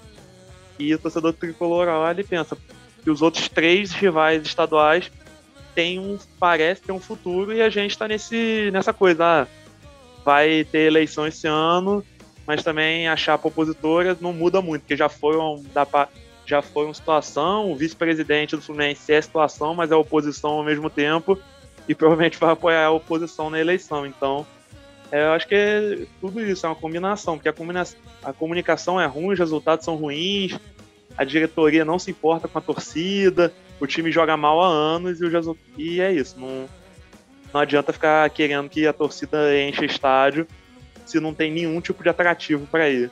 Não, não, entendi muito bem, Hugo, essa situação aí. O Mário Bittencourt é oposição? Não, não, me explica melhor como que é isso. Não, o, o Mário é o presidente atual do Fluminense, Sim. né? E o vice é o Celso Barros, ex-presidente da Unimed, e é o vice de futebol, é o vice-presidente do Fluminense, mas que é só decorativo, ele tá lá à toa, porque o Mário já, já é vice de futebol e ele que toma as decisões de futebol. O Celso Barros está lá só esperando a eleição desse ano passar para tentar se candidatar, quer dizer, passar não, né, mas antes da eleição se candidatar ou ao achar, ou como cabeça de chapa da oposição ou apoiar a oposição. E aí você vê, né, o presidente não pode nem contar com o vice porque ele não se entendeu com o vice. Entendi. É, Hugo, falando um pouquinho da torcida é, do União que compareceu em peso no Maracanã, é, pelos relatos no Twitter, é, a cantoria foi muito alta deles, dava para você escutar do outro setor que você que você estava, como que foi isso no Maracanã? Se realmente é, cantaram mesmo da forma que, que relataram na, na internet? Como que foi, como que foi isso aí para você e demais torcedores que estavam no Maracanã? Não, a cantoria foi bem alta, é, até impressionante, mas isso é algo marcante já das torcidas é, argentinas, especialmente quando visitam. E assim, o União Santa Fé eu posso estar enganado, mas é a primeira competição sul-americana? Pode ser que eu esteja errado. Não, não, participou, participou já de outras. Que teve recentemente agora contra o Atlético Mineiro, também pela Sul-Americana. Verdade, verdade. É, perdão, mas aí eu acho que é a primeira vez que eles vêm uma partida oficial ao Maracanã, né? É, no Maracanã sim.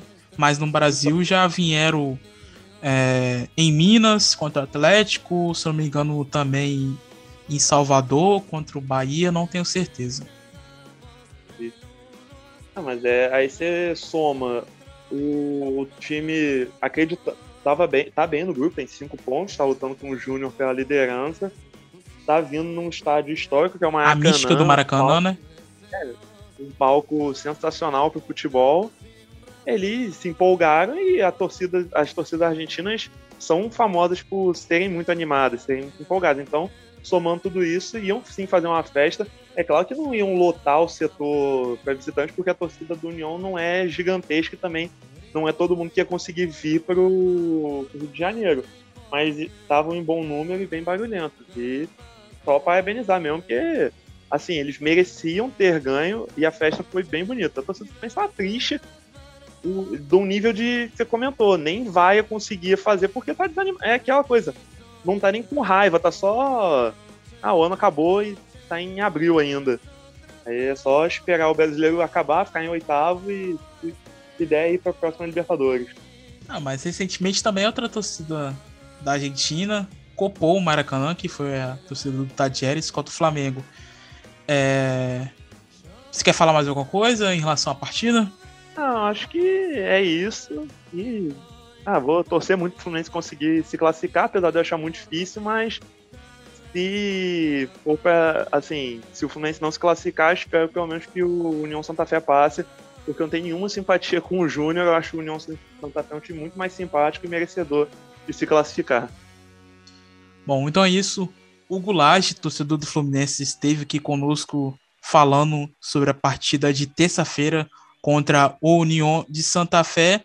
É, Hugo, só tenho a agradecer você aqui pela presença, é, participar aqui do Futebol Celeste. É, foi um prazer imenso poder contar com você aqui na edição de hoje. Abraço e quando surgiu outra oportunidade, pode ter certeza que eu vou estar chamando novamente. Obrigado, Thaleson, pelo convite. Prazer também te conhecer, Patrick. Um prazer estar aqui, muito legal. Acompanho o programa de vocês, acho muito legal.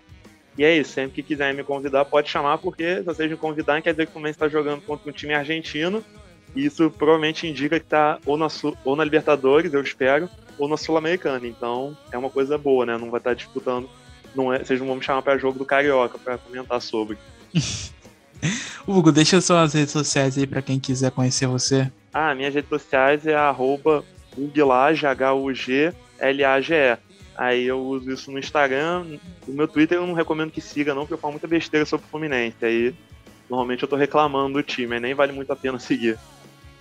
Hugo, que é formado em Relações Internacionais, né? E jornalista também, né? Ou jornalista ainda não? Não, eu tô fazendo jornalismo agora, mas Relações Internacionais já acabei mesmo. Isso aí. Melhor que Ernesto ou não? Oi? Melhor que Ernesto ou não? Pô, isso aí não é muito difícil, né? Hugo, querido, abraço. Abraço. Até a próxima. Bom, agora a gente vai escutar aqui o áudio do Natito Sanches, jornalista é, que trabalha na rádio Entre Tatengues. É, infelizmente ele não pôde comparecer aqui é, para falar junto com o Hugo sobre a partida do União, é, falar é, a presença da torcida que esteve no Maracanã, questões de horário, a gente acabou tendo um conflito de horário. É, peço até desculpas para ele, a gente combinou o horário, só que a nossa gravação aqui atrasou um pouquinho e tudo mais. É, só que ele enviou um áudio pra gente aí sobre tudo que aconteceu no Maracanã e também sobre as eleições do União é, que foram suspensas recentemente, mas é, deve acontecer aí nas próximas semanas. Fiquem aí com o áudio do Natito Sanches e voltamos em sequência para finalizar a edición de Fútbol Celeste. Hola amigos de Fútbol Celeste, les habla Nachito Sánchez de Santa Fe, Argentina. Vamos a hablar un poquito de lo que sucedió con el Tatén el día martes en el partido que jugó visitando a Fluminense en Brasil, en Río de Janeiro. Primero, lo más importante, hablar de lo que han sido la movilización ¿no? de, hinchas tatengues que han tenido la oportunidad de, acercarse al Maracaná al estado de Río de Janeiro. Eh, se estima más o menos 2.500, 3.000 hinchas tatengues que se acercaron, que han comprado su entrada, que han ingresado al mítico estadio de Brasil y que han alentado a su querido Unión en lo que tiene que ver a, a las sensaciones ¿no? que, te deja esta sensación, valga la redundancia, de, de ver a Unión en el Estadio Maracaná. Me parece que el, el sentimiento que, que, que, al hincha, que a toda la persona que, que, disfruta de fútbol, que le gusta el fútbol, eh, le da un acontecimiento especial, ¿no? Porque se trata del Maracaná, porque hay historia, porque es uno de los templos del fútbol, uno de los templos mundiales del fútbol, no solamente a nivel América, así que es una sensación linda, una sensación agradable, una sensación emotiva, ¿no? Bueno, tiene que ver con distintos componentes que hicieron el partido, que sea un partido especial, valga la repetición de algunos términos. Lo que tiene que ver con los hinchas, en su gran mayoría eh, fueron efusivos, pero es algo que, que, estamos acostumbrados, lo verán ustedes ahora dentro de 20 días cuando Unión juegue el partido de vuelta contra el Fluminense, esta vez de local. Verán que la parcialidad de Unión, la movilización de Unión de hinchas es importante, es un club que tiene un mínimo de 25.000, 22.000, 23.000 hinchas por partido local, a veces es un poco más, a veces un poco menos, pero entre 23 y 25.000 siempre hinchas hay tatengues alentándolo al equipo, así que si bien eh, se esperaba que, vaya una cantidad de público, es algo que estamos acostumbrados los hinchas de Unión, somos muy pasionales, somos muy seguidores, muy fieles y y hablo como si fuese uno, porque bueno, si bien soy periodista, elegí ser periodista de Unión y, y es porque tengo un sentimiento para con el equipo. En lo que tiene que ver con el partido, creo que Unión mereció la victoria, creo que Unión hizo todos los, todos los méritos para conseguirla, todavía seguimos discutiendo de cuál fue la, el fuera de juego que cobró el árbitro y en línea en el gol de Unión luego de un córner. Eh, tuvimos la buena oportunidad mano a mano que, que, no pudo acertar el negro Alves, pero eh, si bien la imagen final es Mele atajando el penal, eh, claramente creo que, que, Unión pudo haber salido con la victoria. Creo que Unión tiene algunas chances de clasificar en la, para la próxima instancia de la Copa Sudamericana, pero bueno, dependerá mucho de, del partido que, que pueda llevar a cabo con, con Fluminense el Junior y si puede perder puntos ahí, Unión tendrá que hacerse fuerte de local y ganar los próximos dos partidos que le quedan de local, por lo menos para llegar con alguna con alguna chance, ¿no? Al último partido en Colombia, en Colombia, perdón, frente a Junior. Eh, lo que tiene que ver con lo político, la vida institucional de Unión, fue suspendida la última elección, hay una disposición del juez eh, de chequear lo que tiene que ver con los padrones del club. Es probable que en los próximos días haya alguna que otra novedad con respecto al tema, eh, que haya alguna precisión para, para que se pueda votar, que es lo que se busca. Hay cuatro listas que van a intentar ser gobierno, una de ellas es la continuidad de esta gestión del oficialismo, así que esperemos que en el, en el corto tiempo ya hayan novedades y algunas precisiones acerca de este tema. En fin, chicos, eh, les mando un gran abrazo. Nachito Sánchez de Santa Fe, Argentina. Y a disposición completamente cuando, cuando lo necessiten. Estamos desde acá. Bom, é, passar aqui os outros resultados da Sul-Americana. O Independente venceu fora de casa o Laguaira por 2 a 0. O Banfield perdeu é, fora de casa por 2 a 0. O Racing perdeu também fora de casa por 3 a 0. E, inclusive na a sua invencibilidade é, que tinha é, há 11 jogos. E o Defensa e Justiça perdeu aí para a LDU em casa. Bom, é, rapidinho o, o Bruno Nunes, os dois times aí de Avejaneda. Primeiro o Independente vencendo o Laguaira e em sequência o Racing perdendo aí a sua invencibilidade é, em Arequipa. Ah, o grupo do Independente é complicado aí, tem o Ceará, né? É, e o, ambos venceram, né? O Ceará venceu o General Cabageiro do Paraguai e o mas o Independente fez o que, o que se esperava, venceu na Venezuela fora de casa, 2 a 0 né, uma boa partida do, do Blanco, Domingo Blanco, é, Leandro Fernandes também muito bem, fez, fez o, obviamente fez o gol, o segundo gol da equipe aí do Eduardo Domingues. E pelo menos na, na Sul-Americana vamos ver se o time levanta a cabeça, né? No Campeonato Argentino é, vem, vem não agradando aí a torcida, fora os problemas extra-campo, mas é um time que por conta do grupo pode sonhar, né? O Ceará é um time é o time mais forte do grupo, mas também não é nenhum é, colosso, né? Não é nenhum bam bam bam assim que põe a medo, vamos dizer assim. Tanto que sofreu lá, né, lá em Fortaleza. Vamos ver agora esse duelo entre o Ceará e o Independente. Vai, eu imagino que defina aí quem vai passar, né? Quem seja o campeão desse grupo. Já sobre o Racing, é, realmente, é, acaba a invencibilidade. É, eu não lembro se agora se estava com uma sequência de vitórias de 11 jogos ou de 10, é, não sei se empatou, tinha empatado, mas eu lembro que era um dos melhores começos da história de um clube argentino. É, pelo menos essa, pelo menos nesses 10 jogos aí que eu, que eu acompanhei, né, a, a série de vitórias, né, não tinha nem empate no meio, não era que era invicto.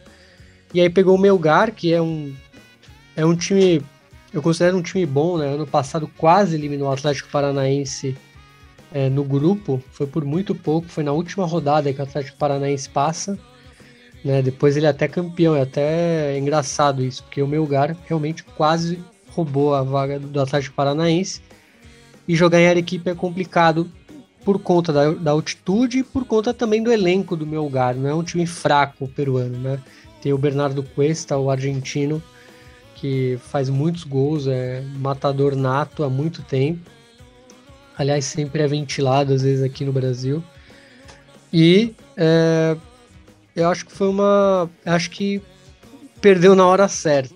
Acho que era, é, o, é o adversário aí que poderia tirar os pontos muito por conta da, da altitude.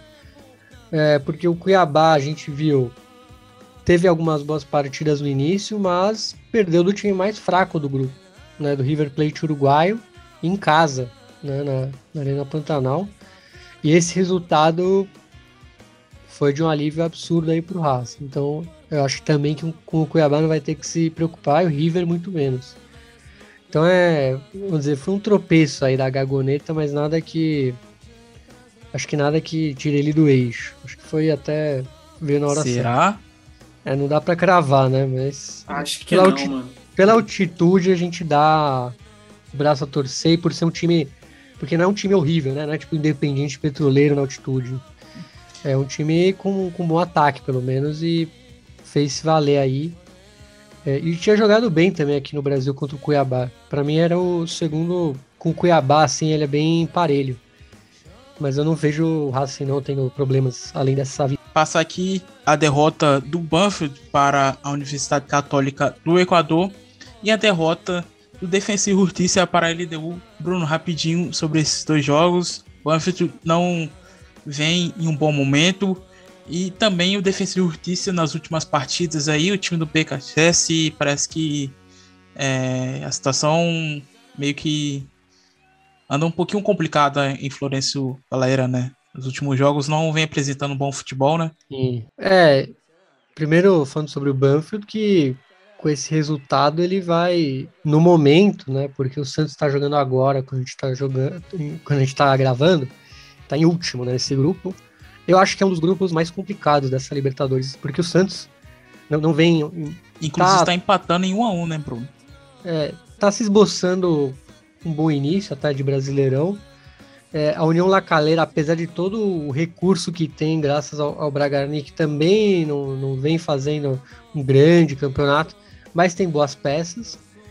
E o, a Universidade Católica é um time equatoriano, é, não é, vamos dizer, dos melhores do, do, Equador, mas é um time muito correto, além de ter, obviamente, a, a altitude de Quito. Ou seja, sempre vai ser um time chato de visitar. Né? Não é assim como o Melgar não é um time fraco. Né? Sempre uso como parâmetro é, o Independente Petroleiro que é, apesar da altitude, é, é, com altitude não é um grande time, sem altitude então é pior ainda. Não é o caso dessa Universidade Católica que foi muito bem, né? O Coelho, Darwin Coelho e, e o Banfield também é um time ainda, ainda, vamos dizer, se desenhando aí o da Bove o Dabove é também não é, não é, a melhor equipe argentina. A gente sabe que a sul-americana é, é, o resto né, dos campeonatos. Mas é, eu, eu, não acho um tropeço assim magnânimo, né? E, mas assim é um grupo muito chato. É um grupo que não dá para cravar ninguém, justamente pelo que eu disse. São todos times mais ou menos nivelados aí no mesmo nível e e acho que vai ficar para as últimas rodadas aí Fora que a, a Sul-Americana tem aquela coisa de ser um passa por grupo, então não dá nem pra gente desenhar agora, né? Com três rodadas, não dá para desenhar nada. Sobre o o, me pegou. É, me pegou muito essa, essa derrota que foi justamente agora que a gente estava gravando o jogo, né? Acabou no meio da gravação, porque o defensa poderia ter alcançado o Atlético Goianiense. O Atlético Goianiense perdeu do pior time do grupo, Antofagasta. É, e era a chance de ouro agora do, do time do BKSS assumir a ponta, já que só passa um. Mas a LDU fez um, uma partidaça, né? Perdeu o técnico justamente por conta da, de, de alguma das goleadas que sofreu contra o Atlético Goianiense. E, a, e o defesa não, não foi aquele defesa que a gente tá, tá vendo, né? Obviamente, sempre com muita posse de bola e tal. Mas é, sofreu bastante contra a LDU. Contra o Atlético Goianiense, a gente pode até relevar que o Atlético Goianiense deu. Eu não lembro direito o número, mas foi tipo dois chutes e um foi gol. E, e se fechou.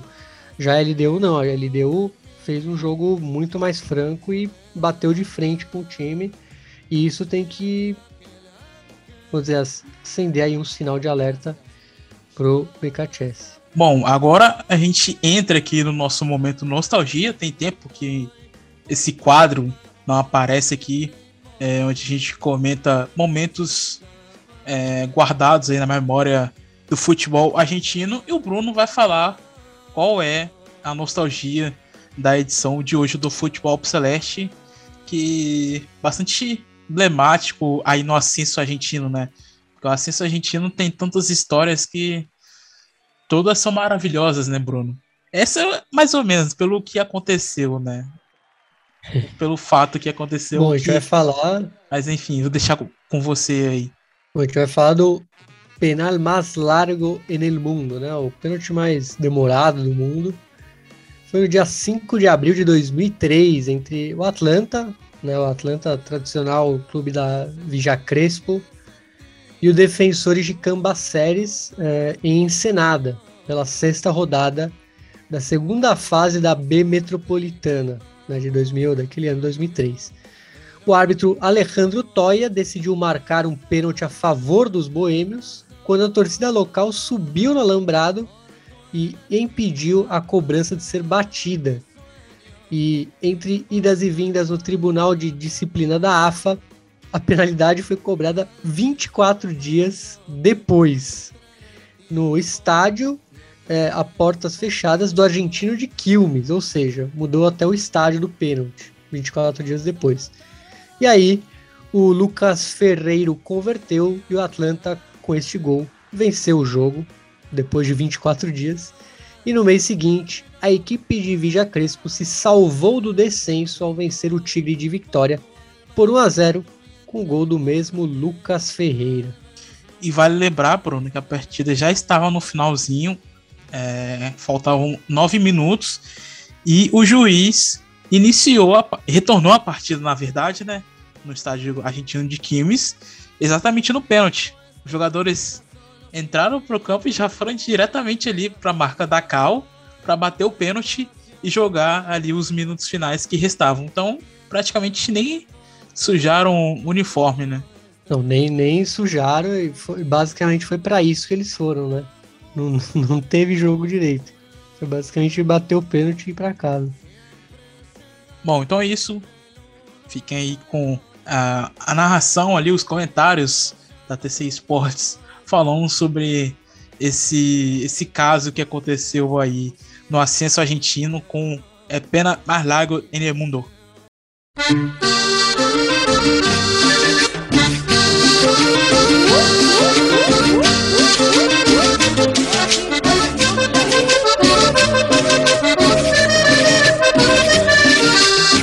Parece, va.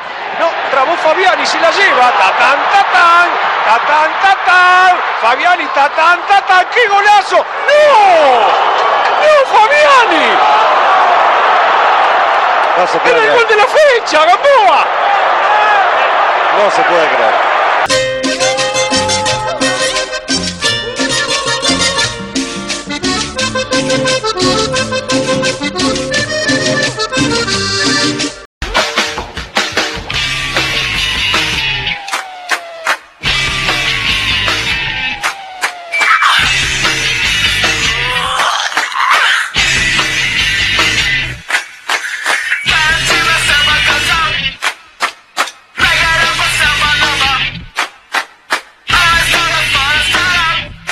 Partido lo tuvo todo, la lluvia puso encima mayor dramatismo, el encuentro no se pudo terminar, estuvo interrumpido durante un rato y cuando Atlanta debía ejecutar un penal, otra vez, entre los imbéciles de afuera y la pasividad de la policía de adentro, todo quedó en suspenso y se decidió en el tribunal. Para ver a Atlanta se trasladaron a Ensenada más de mil personas del Bohemio en su lucha por no descender. Cada partido del equipo de Pacini es una final. Visitaba a Cambaceres, un equipo que no ganó en el torneo, dirigido por Mariano Fernández, que dispuso, como todos los equipos que enfrentan a Atlanta, marca personal a Lucas Ferreiro. El 8, Chiapeta, es el encargado. Acá no va a tomar de la remera, la camiseta, y se va a ganar la amarilla. Por eso a partir de ahí, el volante de Cambaceres no pudo pegarle más. Eso fue lo más sustancial en todo el primer tiempo en cuanto a fútbol. Después, a los 34 del primer tiempo, se paró el partido. La hinchada de Cambaceres comenzó a entonar cantos antisemitas y el partido estuvo parado 7 minutos. Presta atención, la jugada del partido. César González, el arquero, lo va a bajar a Méndez. Ahí hay penal. Toya no cobra. Remata Trigueros. La pelota le pega en la panza a Juan Brands y Toya cobra penal. Increíble. Se toma la cabeza el volante de Cambaceres y le va a mostrar. Mirá, mirá, me pegó acá en la panza, le dice. Se levanta la camiseta le muestra la marca. Lo expulsa por ser último hombre. Sanciona el penal y veamos lo que va a pasar. Lo que no va a pasar también. 39 minutos del segundo tiempo, algunos hinchas de Cambaceres rompen el alambrado, invaden la cancha y Toya decide suspender el partido. Todos a casa, ahora decide el tribunal. El jugador que supuestamente, según vos, le pegó la pelota en la mano, te muestra su cuerpo con el pelotazo, ¿vos lo ves? Sí, sí, me muestra, eh, tiene una marca en el cuerpo. Yo sé cómo pueden tener muchos jugadores para una marca en el cuerpo. Pero vos cobrás una mano del jugador. Yo cobro la mano del jugador. Yo creo que lo más justo sería darle el partido a Atlanta porque esta gente vino acá a hacer lío desde el primer momento del partido, estuvo parado tres veces. Eh, y así no se puede jugar, hay que sancionar de alguna manera, eh, los tres puntos sería justo y se le dan para Atlanta. Y si no, como te, te reitero, venir acá, patear el penal y seguir jugando.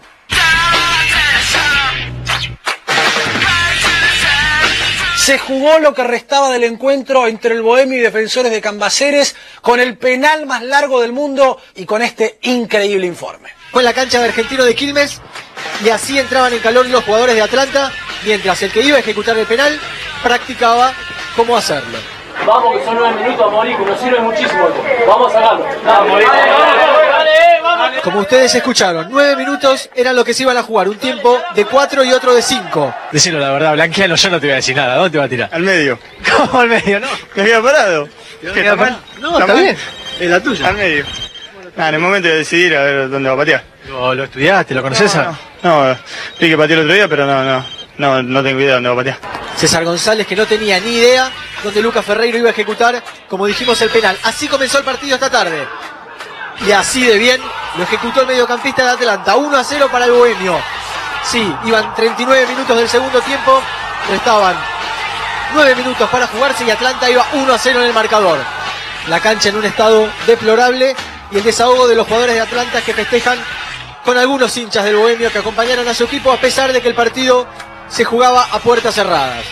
Lucas Ferreiro de paso se lo dedica a alguno en la platea. La única jugada de riesgo durante los nueve minutos fue este mano a mano que tuvo Lucas Alan con el arquero Barrera.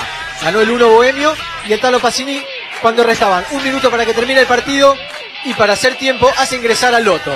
El árbitro Alejandro Toya que marca el final ganó Atlanta 1 a 0. Es una vergüenza lo que hizo la AFA. ¿Por qué? vergonzoso. ¿Por qué? ¿Cómo por qué? Se paró el partido en primer tiempo, se paró el segundo tiempo, esperamos que salga la gente de Cambaceres y después los Juan Igual con un penal, psicológicamente lo estaban destruyendo la mente, que así que los felicito a estos muchachos, no tiene culpa Cambaceres, la AFA, son unos mal educados. ¿Cuántas veces lo pateaste este penal? No, en mi mente varias. Pero bueno, gracias a Dios se pudo dar eh, el gol y después sufrimos un poquito por el estado de la cancha, pero no importa. Gracias a Dios ganamos. La verdad, cuando te- Argentino de Quilmes, ¿te imaginaste el arco? ¿Dónde la ibas a poner todo? No, no, en el momento lo decí en el momento, te juro lo decí en el momento.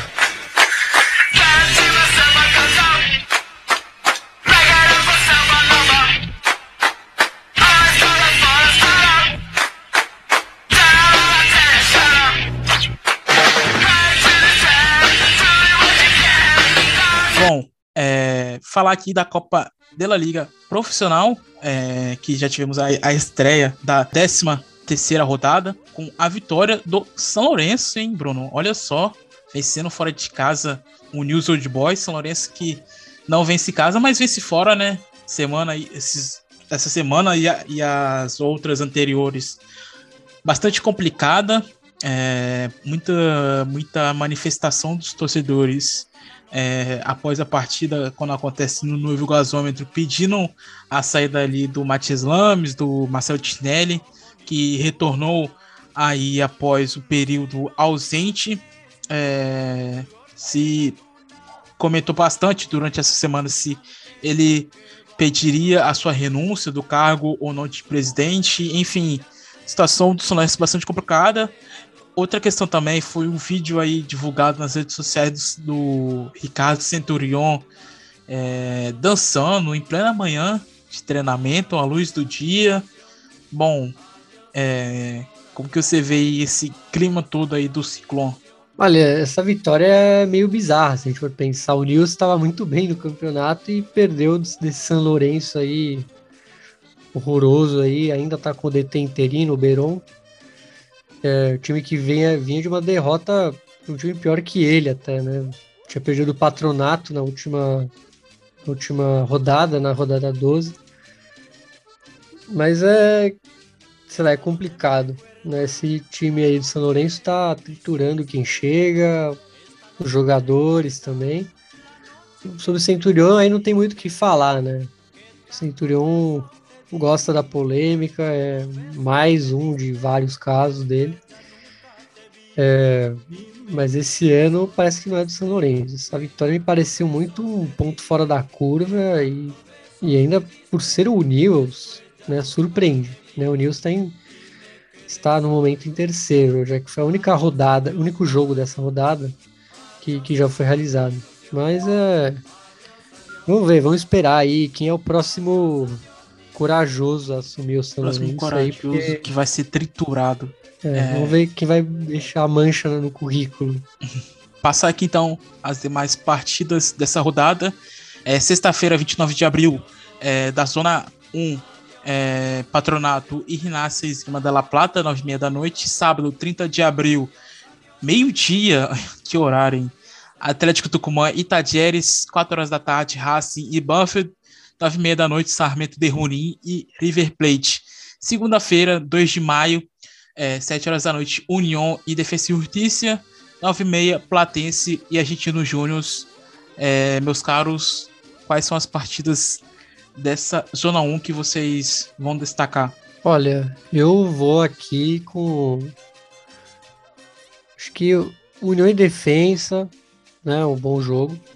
E eu vou deixar esse, só esse jogo, porque se eu pegar mais um é covardia, porque também não tem tanta. Ah, tem o clássico, né? Tem o Platense Argentinos, mas muito mais por ser clássico do que por ser uma partida de encher os olhos. Eu fico com o do Defensa União também, era o jogo que eu tava pensando em falar.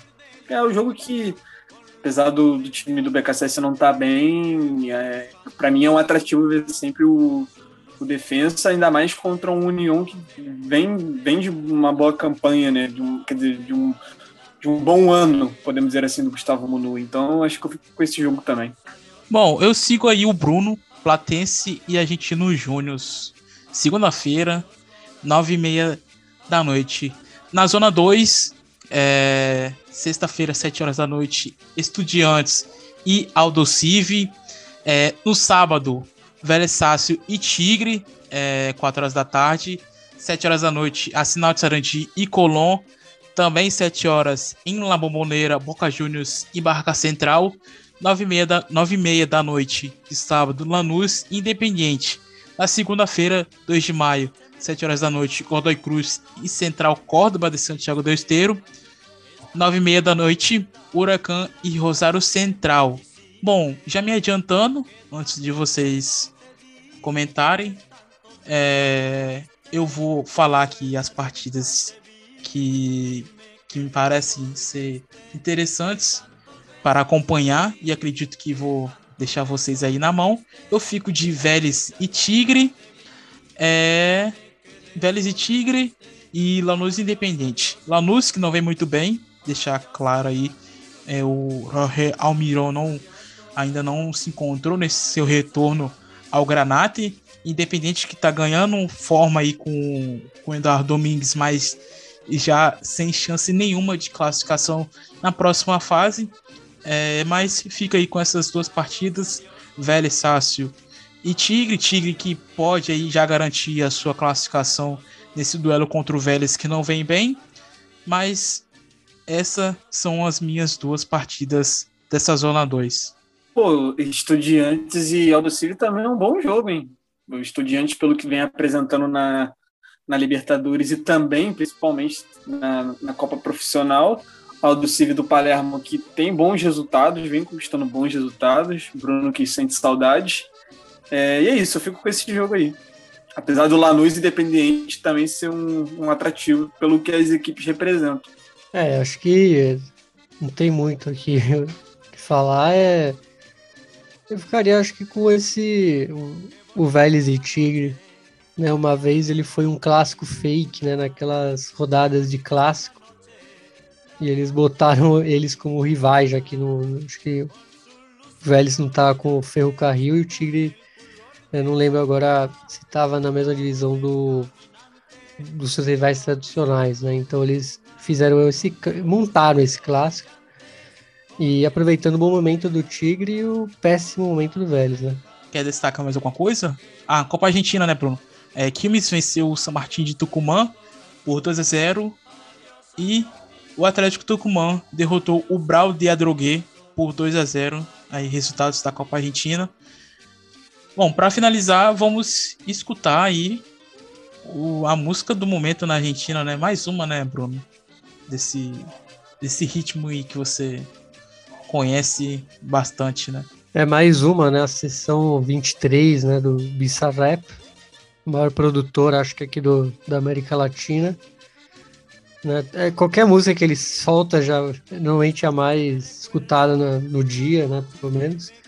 Só que agora foi com o Paulo Londra, que a gente já falou nos últimos episódios. Não, no último, na verdade, né, que, que a gente fez.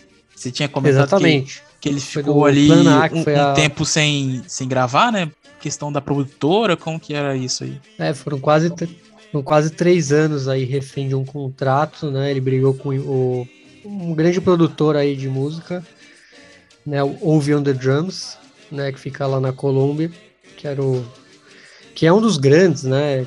Se você quer ser famoso, você tem que se associar né, a ele ou aos artistas dele, né? Por exemplo, a Anitta canta às vezes com artistas que são produzidos por esse cara e o Paulo Londra já é, não gostava de algumas coisas, tá, tá se sentindo meio usado e resolveu que não queria mais esse produtor e o produtor falou beleza e mas se não pagar, tipo, não sai do contrato, né? E ficou aí três anos sem, sem fazer música.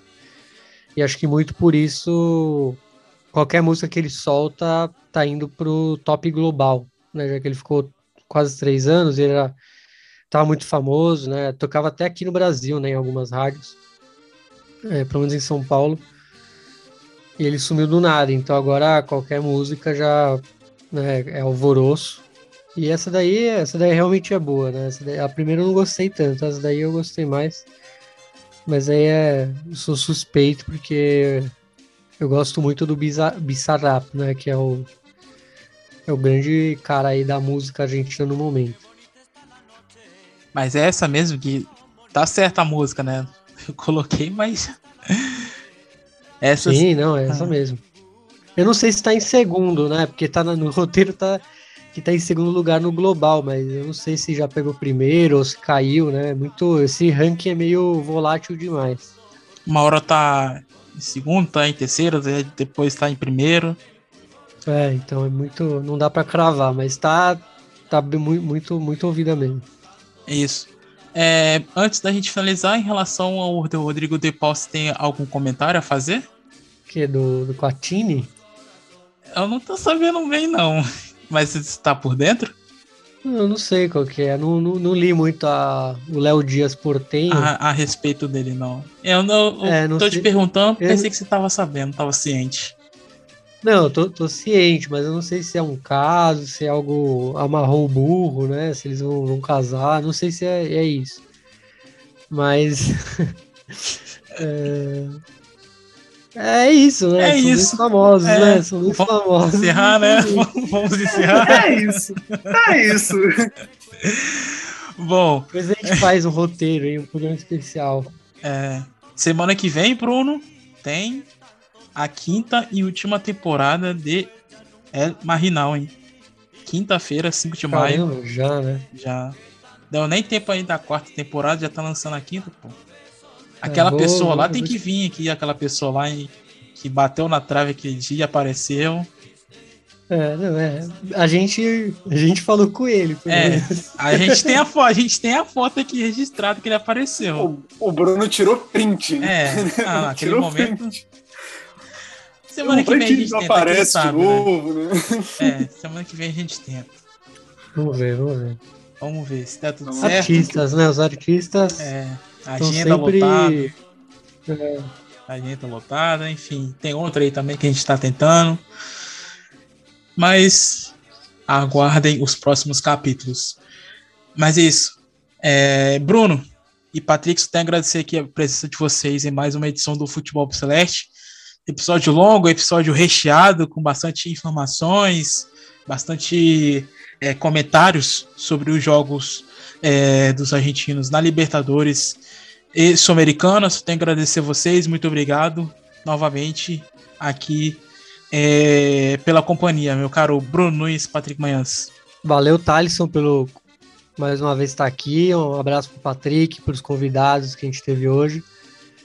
E um abraço para todos os ouvintes. Então, até o próximo episódio. Eu que agradeço, Thalisson. Um abraço para o Nunes, para os nossos convidados. Pô, foi muito legal gravar esse programa. É, e para os ouvintes também, né? Sigam a nossa página, curtam nossas trilhas, por favor. E é isso. nos ouça no, no, futebol, no futebol Celeste, nos ouça no Spotify. Tamo junto. Forte abraço. Ou no seu trocador de áudio preferido também, né? Seja Deezer, É. enfim. Precisa ser só no Spotify. Bom, então, é- então é isso. Só tenho a agradecer aqui a presença do Gonzalo e da Gabriele Martinez, que estiveram no primeiro bloco do Futebol Celeste. Também agra- agradeço a presença aqui do Hugo Lage falando da partida entre Fluminense e União. E também, é claro, da companhia de sempre do Patrick Manhãs e Bruno Nunes. É, agradeço também a presença aqui dos ouvintes que estão sempre acompanhando os nossos episódios, dando aquela divulgada nas redes sociais, é, dando, deixando um like também. Só tenho a agradecer a todos vocês. É, então é isso. Encerramos aqui essa edição do Futebol Obsolete. Até a próxima. Fiquem aí com Bissarap e Paulo Londra, é, Session 23.